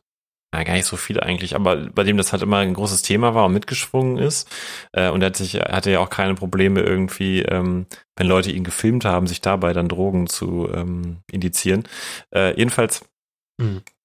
wenn Leute damit berühmt werden, dann ist es halt für sie auch noch schwerer davon loszukommen, weil es halt irgendwie Teil ihrer Persona geworden ist. Mhm. Und ich kann mir vorstellen, dass das bei Jack Kerouac auch so ein Problem war. Und zu seiner Zeit gab es ja auch noch keine zahlreichen Rehab-Kliniken. Ja, bei dem, bei dem war es noch ein bisschen Das- anders, auch weil er ähm, sehr frustriert darüber war, dass ähm, er plötzlich berühmt geworden ist. Ähm, die Leute ihn aber nur deswegen gefragt haben, weil sie von ihm wissen wollten, was ist denn jetzt eigentlich die Beat-Generation? Und er wurde so ein bisschen als ähm, der Leuchtturm, so, also, oder wie sagt man so, die der Vertreter der Beat-Generation. Ich glaube, Kö König der Beats oder so haben sie ihn genannt. Mhm. Und keiner wollte so richtig über seine literarische Version, Vision und sein, seinen Text überhaupt reden, weil er hatte, glaube ich, so eine Art von spontanem Schreiben, ähm, was er so ähm, ganz wichtig für sich fand. Er hatte, hat sehr lange Sätze zum Beispiel geschrieben Mhm. und alle wollten nur wissen, hey, wie war das damals, als ihr Drogen genommen habt? Und das hat ihn total frustriert.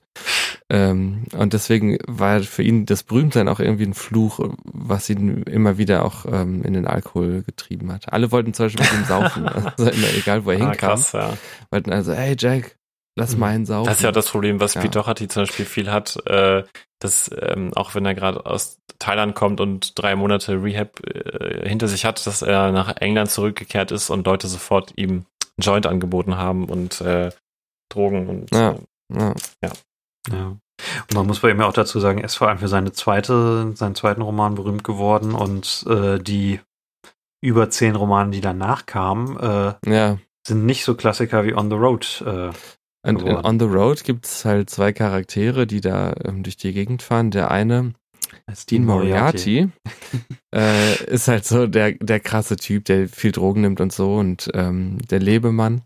Und der andere Charakter, der, der ein bisschen die Hauptfigur oder aus dem, aus der Sicht äh, dessen das erzählt wird, ist eben nicht so auffällig. Und äh, Jack Kerouac hat ganz oft schon gesagt, dass er eigentlich eher diese nicht so auffällige Person ist. Hm. Ich weiß jetzt gerade gar nicht, wie die heißt. Und ähm, das haben die Leute einfach komplett ignoriert und fanden immer so, ja, das ist, ähm, Ich meine, er ist ja auch doch- ne, der, der Typ, der ist Quarterback und dann, dann Autor und war Seemann und äh, ne, es ist so der, der eine Working-Class-Typ von den dreien. Ähm, ja, natürlich.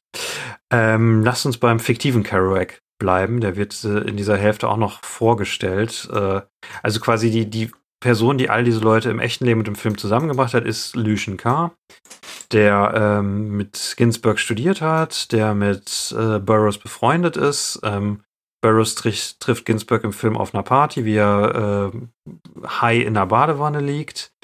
hm. Ähm, und mit so Kerouac einem In Inhalator, ne? Er hat so Ja, eine ja, Maske genau. auf, inhalierte halt irgendwas. Und, und Kerouac kommt später dazu, der dann auch mit seiner damaligen Lebensgefährtin Edie Parker. Ähm, ach, wie treffen die den nochmal? Die, K sagt irgendwann einfach, hier, lass uns zu Kerouac gehen. Und dann ist er halt Genau. auch Teil der, der Gruppe. Ähm, Und Carrick ist halt so irgendwie total cooler Typ, wirft mit einem Football in der Wohnung rum. Dann kommt seine Frau, macht ihm Essen und er sagt, das sieht schlimm aus. Komm, wir gehen irgendwo anders hin. äh, er ist das auch ein, Essen. ein richtiges Arschloch tatsächlich. Also so ein bisschen.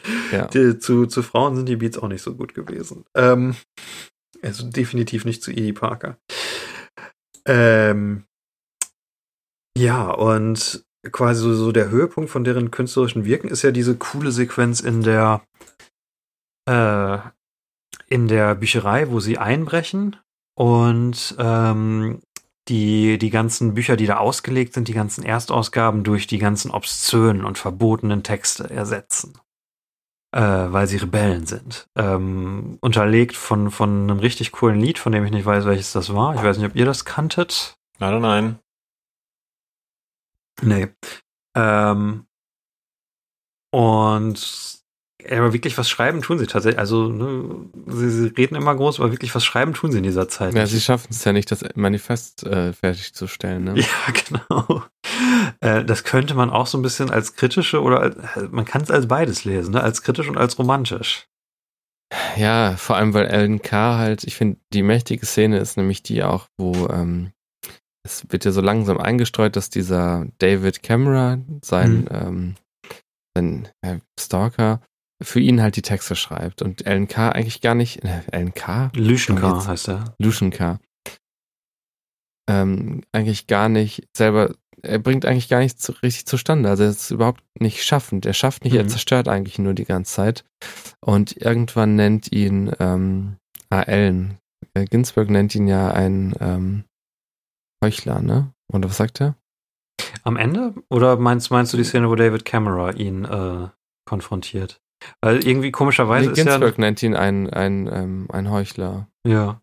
Dann aber eher Ähm, am Ende. Das ist genau das, diese Szene, wo, ähm, ich weiß nicht mehr genau, welche Szene das war, aber ich finde ja, das bringt es irgendwie zusammen. Der, der K ist irgendwie ganz interessant, weil er in einem Kreis von Leuten, von Literaten ist, irgendwie, die was Neues schaffen wollen, aber das, er kann nichts schaffen, er zerstört die Mhm. ganze Zeit nur. Was er dann auch später im Leben. Äh, also er, er ist ja derjenige von den Vieren, der nicht berühmt wird. Ähm, Ja. Das, das kann auch Spoiler-Alarm. Ähm, ich finde es interessant, dass, dass David Camera quasi ja in der ersten Hälfte so ein bisschen so die, die Stimme der Vernunft und der Moral ist, obwohl er ja eigentlich der, der Stalker und der gefährliche Typ Ja, ist. das fand ich Ähm, auch. Wie Mhm. fandet ihr, wie, wie fandet ihr eigentlich Michael C. Hall in der Rolle? Der ist ja als Dexter eher bekannt. Das habe ich tatsächlich leider nie gesehen. Ähm, wie, wie hat er euch gefallen? Mm, Ganz gut. Ich fand, Ja. dass er optisch sehr gut in die Rolle reingepasst hat. Ähm, aber ich gebe dir recht, ich fand seine, sein Charakter war nicht so klar gezeichnet irgendwie. Am Anfang war er, ja, also er wirkt, er wirkte nicht wie jemand, der, äh, der dem Lucian K. einfach von Ort zu Ort hinterherreist und ähm, er, wirkte, ich fand, Oh, doch, ich, doch, das nee, fand ich ich auf fand jeden es nämlich deswegen nicht der Fall, weil er schon so etabliert wirkte in der New Yorker Szene. Jetzt ist natürlich uns auch nicht als Zuschauern bekannt, wie lange Lucian K. schon an der Universität da war ähm, Mhm. und dementsprechend wie lange David Camera auch schon da war. Aber das äh, passte für mich nicht ganz so stark zusammen. Ich muss sagen, ich hatte die ganze Zeit unglaubliches Mit Mitgefühl mit, mit Michael C. Hall als David Camera, weil er einfach immer so traurig ausgesehen hat. Ja, schon. Und- ich, also, ja, also ich dachte die ganze Zeit, man, das ist doch irgendwie ein verlorene, also ist doch alles schon verloren. Also ich konnte es nicht so richtig nachvollziehen irgendwie. Also ich fand es eine ganz interessante ähm, Dynamik so, ne, mit diesem Guardian Angel auch, dass er erst über ihm so die ja, Schwingen mhm. ausgebreitet hat Evolution. und die Text, Evolution und ihm die Texte geschrieben hat und dass das dann die Rolle war, die langsam Allen Ginsberg eingenommen hat. Äh, aber ach, diese, wo er dann am Fenster sitzt und noch, noch so versucht, irgendwie um ihn zu kämpfen, irgendwie, ich konnte es nicht, ja, das war irgendwie ganz schön irre halt. Mhm. Ja, ich meine, muss es ja auch sein, weil es ja auf den Mord hinausläuft. Ähm, mhm. Ich, ja, also ich, ich fand tatsächlich eigentlich alle Schauspieler ziemlich gut. Über Dane DeHaan müssten wir vielleicht gleich noch mal ein bisschen sprechen. Ich weiß noch nicht ganz, was ich von seiner Performance halte. Ähm, aber auch einfach ein interessanter Cast. Also äh, quasi Michael C. Hall, der gerade von Dexter kommt äh, und, und gerade quasi groß im Gespräch ist. Danny Radcliffe, der gerade von Harry Potter kommt. Dane DeHaan hat gerade seinen Durchbruch mit Chronicle gehabt. Ähm, und ja, also ich fand auch Daniel richtig gut in diesem Film, tatsächlich. Äh, wobei wir auf sein Schauspieler nochmal im Detail eingehen äh, werden, nehme ich an. Ähm, ja, das war eigentlich der Punkt, den ich machen wollte. Ich, ich wollte gar nicht viel weiter. Ich fand das Schauspiel gut. Und ich, äh, ich, ich konnte tatsächlich also das, das nachvollziehen, auch weil, weil Lucian Karl wirklich so was Intrigantes, Ausnutzendes hatte und auch später Ginsburg ausnutzt ähm, dass ich das durchaus für, für glaubwürdig fand, diese Form von, von sehr kaputter Beziehung, die zwischen den beiden da geherrscht hat. Äh, wobei ja, ne, muss man auch dazu sagen, Camera im Film wird als Stalker porträtiert äh, und, und K als großer Manipulator und irgendwie haben sich diese beiden dann doch. Äh, ja, gefunden. irgendwie haben sie sich gefunden und irgendwie ähm, passen sie dann auch beide zusammen. Wobei natürlich die ähm, Story schon ein bisschen scary ist, dass äh, Camera K schon folgt, seitdem K halt zwölf Jahre alt ist. Das ist halt schon ein krasser Beigeschmack. Aber äh, ja. Ja, das erfährt man ja erst, erst gegen Ende. Deswegen, also am Anfang wirkt Camera halt ne, total vernünftig und als der Einzige, der nicht auf Drogen ist. Und dann hat er aber doch so das düsterste Geheimnis, wenn man das so, so sagen möchte. Ähm, ja, interessant wird es dann ja für Daniel Radcliffe's Charakter, wenn er sich am Ende entscheiden muss. Also jetzt kleiner Zeitsprung ans, ans Ende des Films. Ähm, Lucian K. hat Camera umgebracht ähm, in einem Park. Eigentlich wollte Lucian Allen Ginsberg zurücklassen und mit Jack Kerouac auf ein Schiff, äh, um nach Paris äh, zu fliehen und träumten davon, zum Kriegsende in Paris zu sein und da durch die Straßen zu laufen. Ähm, als aber Lucian und Jack gerade ähm, ein Schiff betreten wollen, kommt sozusagen Camera wieder um die Ecke und möchte Lucian vom Gegenteil überzeugen, möchte ihn mhm. überzeugen, da zu bleiben. Und die beiden gehen spazieren. Jack Kerouac geht äh, nicht mit. Und auf diesem Spaziergang kommt es dann eben zu einer Auseinandersetzung und äh, an dessen Ende ist äh, Camera halt tot und äh, Lucian K. ist ähm, verantwortlich für diesen Mord oder für diesen Tod und ähm, kommt hinter Gitter. Daniel Radcliffe ähm, besucht ihn dort und ähm, Lucian ist halt erstmal in Untersuchungshaft und es ist jetzt halt die Frage, ähm, wie er vor Gericht verurteilt wird und wie er, wie sein Fall auch beurteilt wird. Und ein ganz großer mhm. Punkt ist eben, ähm, ob Lucian äh, homosexuell war oder nicht. Und Daniel Radcliffe ähm, stimmt halt schnell ein, dass er die, ja, die Verteidigung im Grunde schriftlich schreibt für Lucian. Die Verteidigung. Genau. Und ja. Nachdem er dann aber nach und nach erfährt, was die Hintergründe äh, waren zwischen Camera und Lucian und dass Lucian tatsächlich ihn äh, erstochen haben wird, ähm, steht Daniel Radcliffe's Charakter jetzt eben vor der Wahl, ob er seinen ehemaligen Freund und ähm, sein Idol sozusagen unmoralischerweise rettet und ihm hilft oder ob er ihn halt ausliefert. Kill your darlings. Genau. Ähm, im, Im wahrsten Sinne, was ja auch mehrere Bedeutungen Film hat, weil Lucian seinen, äh, seinen Liebhaber tötet und äh, Radcliffe sich von, von Lucian lossagen muss. Äh, das ist so quasi, also diese, dieser Mord äh, startet ja quasi dieses letzte Drittel, dieses, dieses dramatische Drittel, wo, wo auf einmal das vom, äh, vom, vom Coming-of-Age-Film zum, zum richtig schwerwiegenden Drama wird. Ähm, ich finde ja die, ähm, die Montage, in der der Mord passiert, auch richtig gut, wo man quasi alle vier Hauptfiguren äh, einmal sieht, was sie, äh, was sie gerade machen, wie äh, Burroughs ist einfach am Drogen nehmen. Ähm, Ah, was macht, was macht Daniel da nochmal in der, ah, genau, da, da ist Richtig, sein erstes genau. Mal. Sein ne? erstes. Sein, ja, Seine große mit einem Sexszene. Mann. Genau, Mhm. Lucian bringt, bringt Camera um und was macht Kerouac da nochmal? Äh, Der ist mit seiner Frau irgendwie. Ach, die hören diese Schallplatte von seinem Freund, der im Krieg stirbt. Genau, ja, im ganzen Film über werden gibt's auch immer wieder Hinweise auf den Zweiten Weltkrieg, der gerade passiert, ne, weil es 1944 und bis 45 ist. Äh, und Carol, genau, damit startet's ja. Kerouac hört quasi die Erzählung seines Freundes, der äh, kurz vorm Tod ist und äh, ihm eine Schallplatte geschickt hat mit quasi seinen letzten Worten, bevor er stirbt. Ähm, und da wird dann dazwischen gecuttet äh, unter diese Worte der Mord, äh, das erste Mal von Ginsberg und ähm, ja, Burroughs nimmt einfach Drogen. Burroughs ist auch irgendwie mein Lieblingscharakter, weil er einfach irgendwie so ein bisschen neben der Handlung steht und einfach so der, der reiche, gelangweilte Typ ist, der das einfach alles geschehen lässt, weil ihm gerade langweilig ist. Ja, das stimmt, das stimmt. Ja, er ist auch von Ja. der Kleidung her, steht er einfach immer total über den Dingen. Er Ja. immer komplett schick gekleidet, den Hut, an, Ja. äh, Mantel und äh, Handschuhen. Ja, ist großartig. eigentlich. Ben, ben. Foster auch einfach so ne, als der gelangweilte Typ, der einfach immer so, so ein bisschen daneben allem steht. Ähm, Ey, diese auch Montagen wirklich auch, äh, da sieht man wirklich erzählerische Kraft, finde ich, von diesem Film. Also wie der Mhm. das so nebenbei äh, zusammenfasst. Ja. Und es ist halt auch so ein bisschen wie so ein, wie so ein Gedicht von, von Ginsberg, wo halt so Eindrücke nebeneinander äh, ge, gepackt werden. Also wie Tod, Sex, Drogen. All diese, diese elementaren Lebenseindrücke. Ähm, ja, kann mich quasi nur wiederholen. Schade, dass das der einzige Film von John Croce Ich habe gerade noch mal ein bisschen ist. gegoogelt und wenn man der Seite deadline.com Glaube schenken darf, dann gibt es angeblich einen neuen John Crokidas Film namens Tunnels. Äh, der Artikel ist allerdings von Oh. Mai 2019 ähm, und hier steht auch kein äh, Datum für die Dreharbeiten oder Release-Datum, aber hoffen wir mal, dass es irgendwo noch in einer Production-Pipeline steckt und äh, wir das irgendwann zu Gesicht bekommen.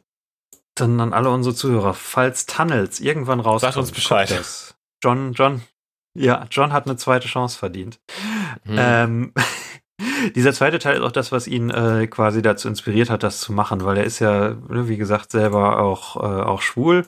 Und eine Sache, die ihn motiviert hat, ist halt einfach, dass er sich so drüber aufgeregt hat, das, was später im Film passiert, dass man in den 40er Jahren quasi einen Schwulen äh, töten konnte und wenn man äh, sagt, dass man sich davon bedroht hat, dann war das legal. Weil es äh, ein, ein Übergriff durch einen Schwulen äh, auf, auf einen Heterosexuellen ist, was letztendlich auch die Verteidigung von K wird.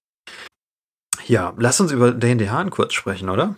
Wie, wie fandet ihr seine Performance? Ich fand die sehr schwer einzuordnen, weil irgendwie am Anfang des Films spielt er quasi so, als wäre er, als würde er alles so angucken, als würde er damit schlafen.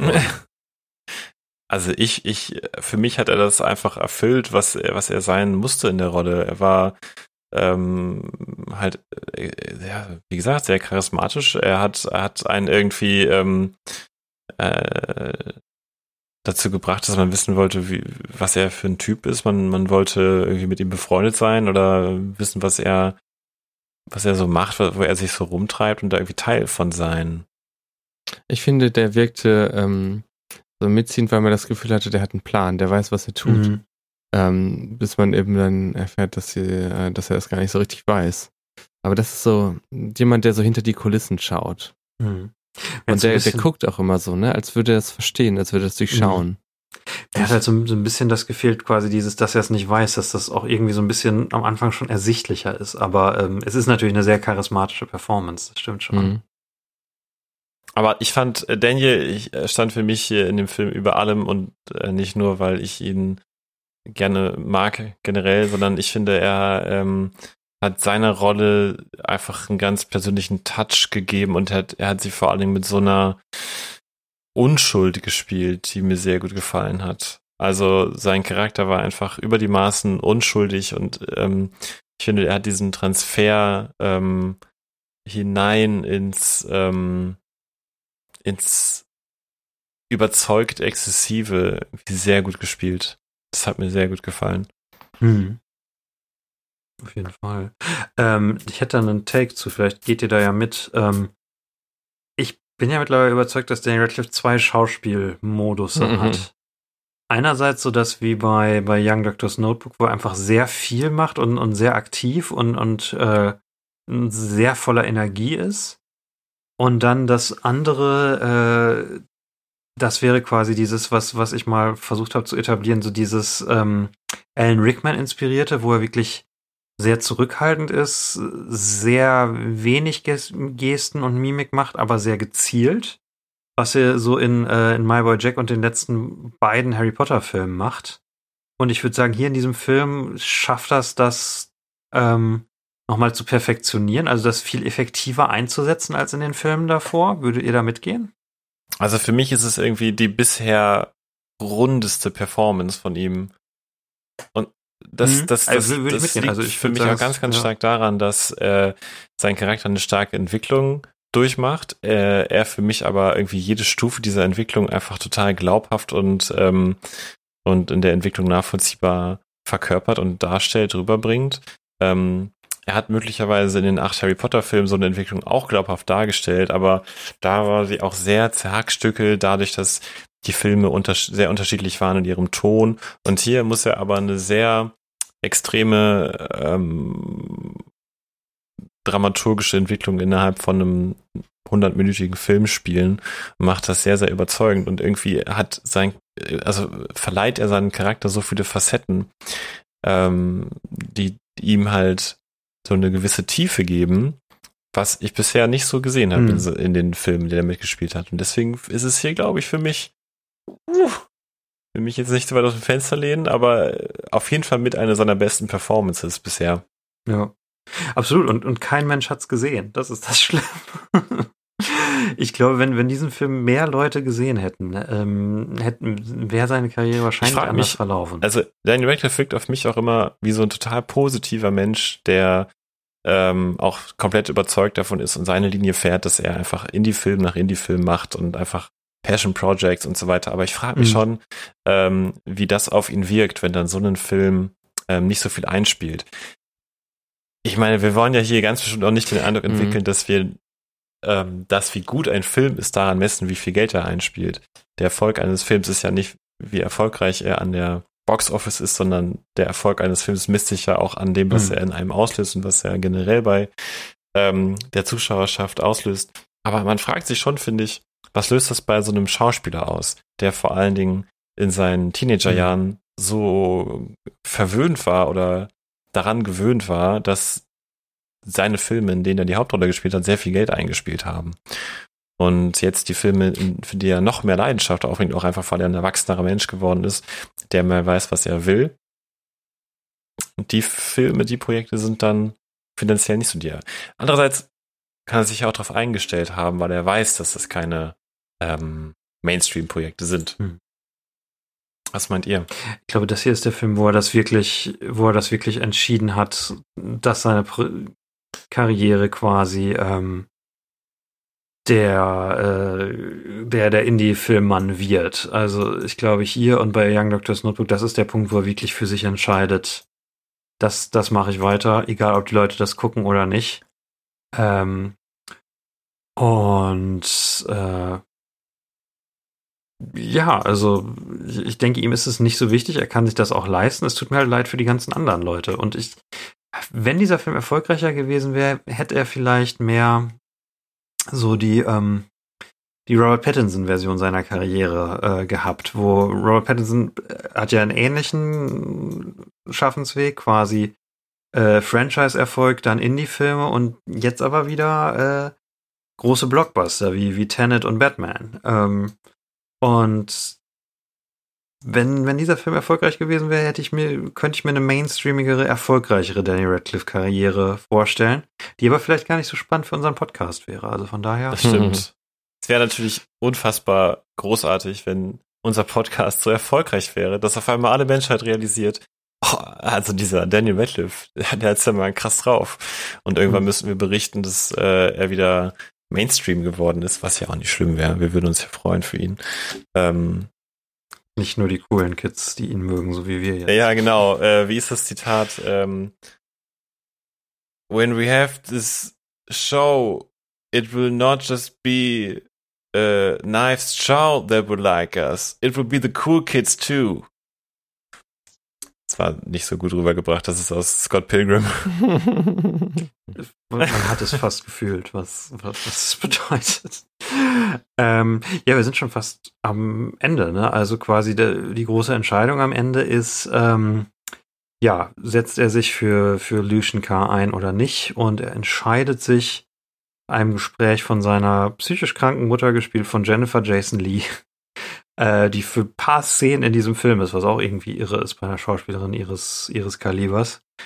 Ähm, und äh, entscheidet sich, Lucian quasi ja hängen zu lassen. Und die letzte Szene des Films, schön mit visueller Symbolik, äh, sieht man äh, Allen Ginsberg, der gerade aus Columbia geflogen ist, weil er doch zu unorthodox ist, äh, wie er in einem Café äh, sitzt und an seiner Poesie schreibt. Und im Hintergrund sieht man an der Wand den Artikel über den über Lucian äh, und den Mord. Und vorher im Film, wir erinnern uns als kluger Zuschauer natürlich, hat äh, Lucian gesagt, ah, ich möchte nie an dieser Wand hängen, weil dann bin ich jemand, der nichts geschafft hat. Und äh, das passiert dann tatsächlich und äh, das weiß ja quasi den Weg, was dann passiert ist. Allen Ginsberg wird ein berühmter, wichtiger Poet.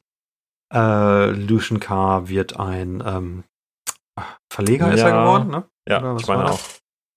Äh, oder, oder Editor, ähm, was, was genau sein Also auf jeden Fall hat er Artikel, Also er Korrektur gelesen im- im- und junge Autoren, äh, Journalisten ausgebildet. Ja. Genau, er ist, er ist Editor geworden, genau. Das, das war's, ja. Man, man kriegt noch so ein, so ein cooles, äh, ne, noch eine kurze Zusammenfassung, was die ganzen Leute danach gemacht haben. Mhm. Äh, und dann kommen die Libertines und man, man geht mit einem guten Gefühl aus diesem Film über den grausamen Mord an einem Homosexuellen, der, äh, äh, der nachdem er abgestochen wurde von Lucian, äh, mit äh, Steinen beschwert wurde und in einem See ertränkt wurde bei Bewusstsein. Ähm, und wo sein Mörder nicht äh, zur Verantwortung gezogen wurde, weil zur damaligen Zeit äh, es legal war, einen Schwulen zu ermorden, wenn man sich von ihm bedroht gefühlt hat. Yay! Hat ich was vergessen? nee, ich fand's, war, war gut. Gute Gute, Zusammenfassung. gute Zusammenfassung. Ja. alles in drin, Ordnung, top. Äh, gut, aus Kommasetzung hat mir gefallen. Ja, die Kommasetzung, die du gehört hast. Ähm, ich, ich finde, es ist so ein schön dichter Film, ne, Ha! wo du halt so eine, so eine Symbolik gut. hast. Oh ja. Wenn das beabsichtigt gewesen wäre, wäre es noch besser. Nein, es ist, so ein schön runder Film, wo, wo halt du, du hast Subtext da drinne, du kannst über die Motive der Charaktere ähm, spekulieren und es ist genug im Text drinne, dass du, ähm, dass du das informiert machen kannst. Ähm, du kannst drüber nachdenken, du kannst über die Themen nachdenken. Das Schauspiel ist gut. Ähm, ja, ich finde es echt ein echt guter Film und würde den an jeden weiterempfehlen. Also ich würde würd ihn, glaube ich, nicht meiner Mutter weiterempfehlen, weil die ähm, so Filme nicht so mag mit Drogen. Aber Hast du so mit ähm, Drogen? Ansonsten, Hast du ihr mal eine Trainspotting-DVD geschenkt? äh, aber ansonsten würde ich auch sagen, es ist wirklich ein ähm, weiter zu empfehlender Film. Ähm, also ich glaube, wenn, wenn wir ganz, ganz, ganz, ganz, ganz am Ende unseres Podcasts, wenn wir alle Folgen fertig haben, mal so eine Liste machen mit Top 5 Filmen, ich könnte mir vorstellen, dass der auf meiner wäre. Und wie Mhm. sieht's bei euch so aus? Äh, Ich hätte jetzt fast das gleiche gesagt, tatsächlich. Also, das ist von den Sachen, die wir bisher gesehen haben. Das und The Young Doctor's Notebook ist bis jetzt so meine zwei Favoriten. Ab, abseits von Harry Potter, aber da haben wir ja schon lange. Okay, gut. Abseits von. Harry Potter würde ich auch sagen, eins, einer der besten. Ja. Ähm, eine Sache, die ich bei Daniel Radcliffe noch sagen möchte, nach drei Historien-Sachen. er sieht auch immer so aus, als passt er in diese Zeiten. Das stimmt, ja. Das er- stimmt, irgendwie ja, ist er da sehr adaptiv. Kann sich da einfach gut anpassen. Ja. Ich fand auch so seine harten Gesichtszüge und so, das passte echt gut.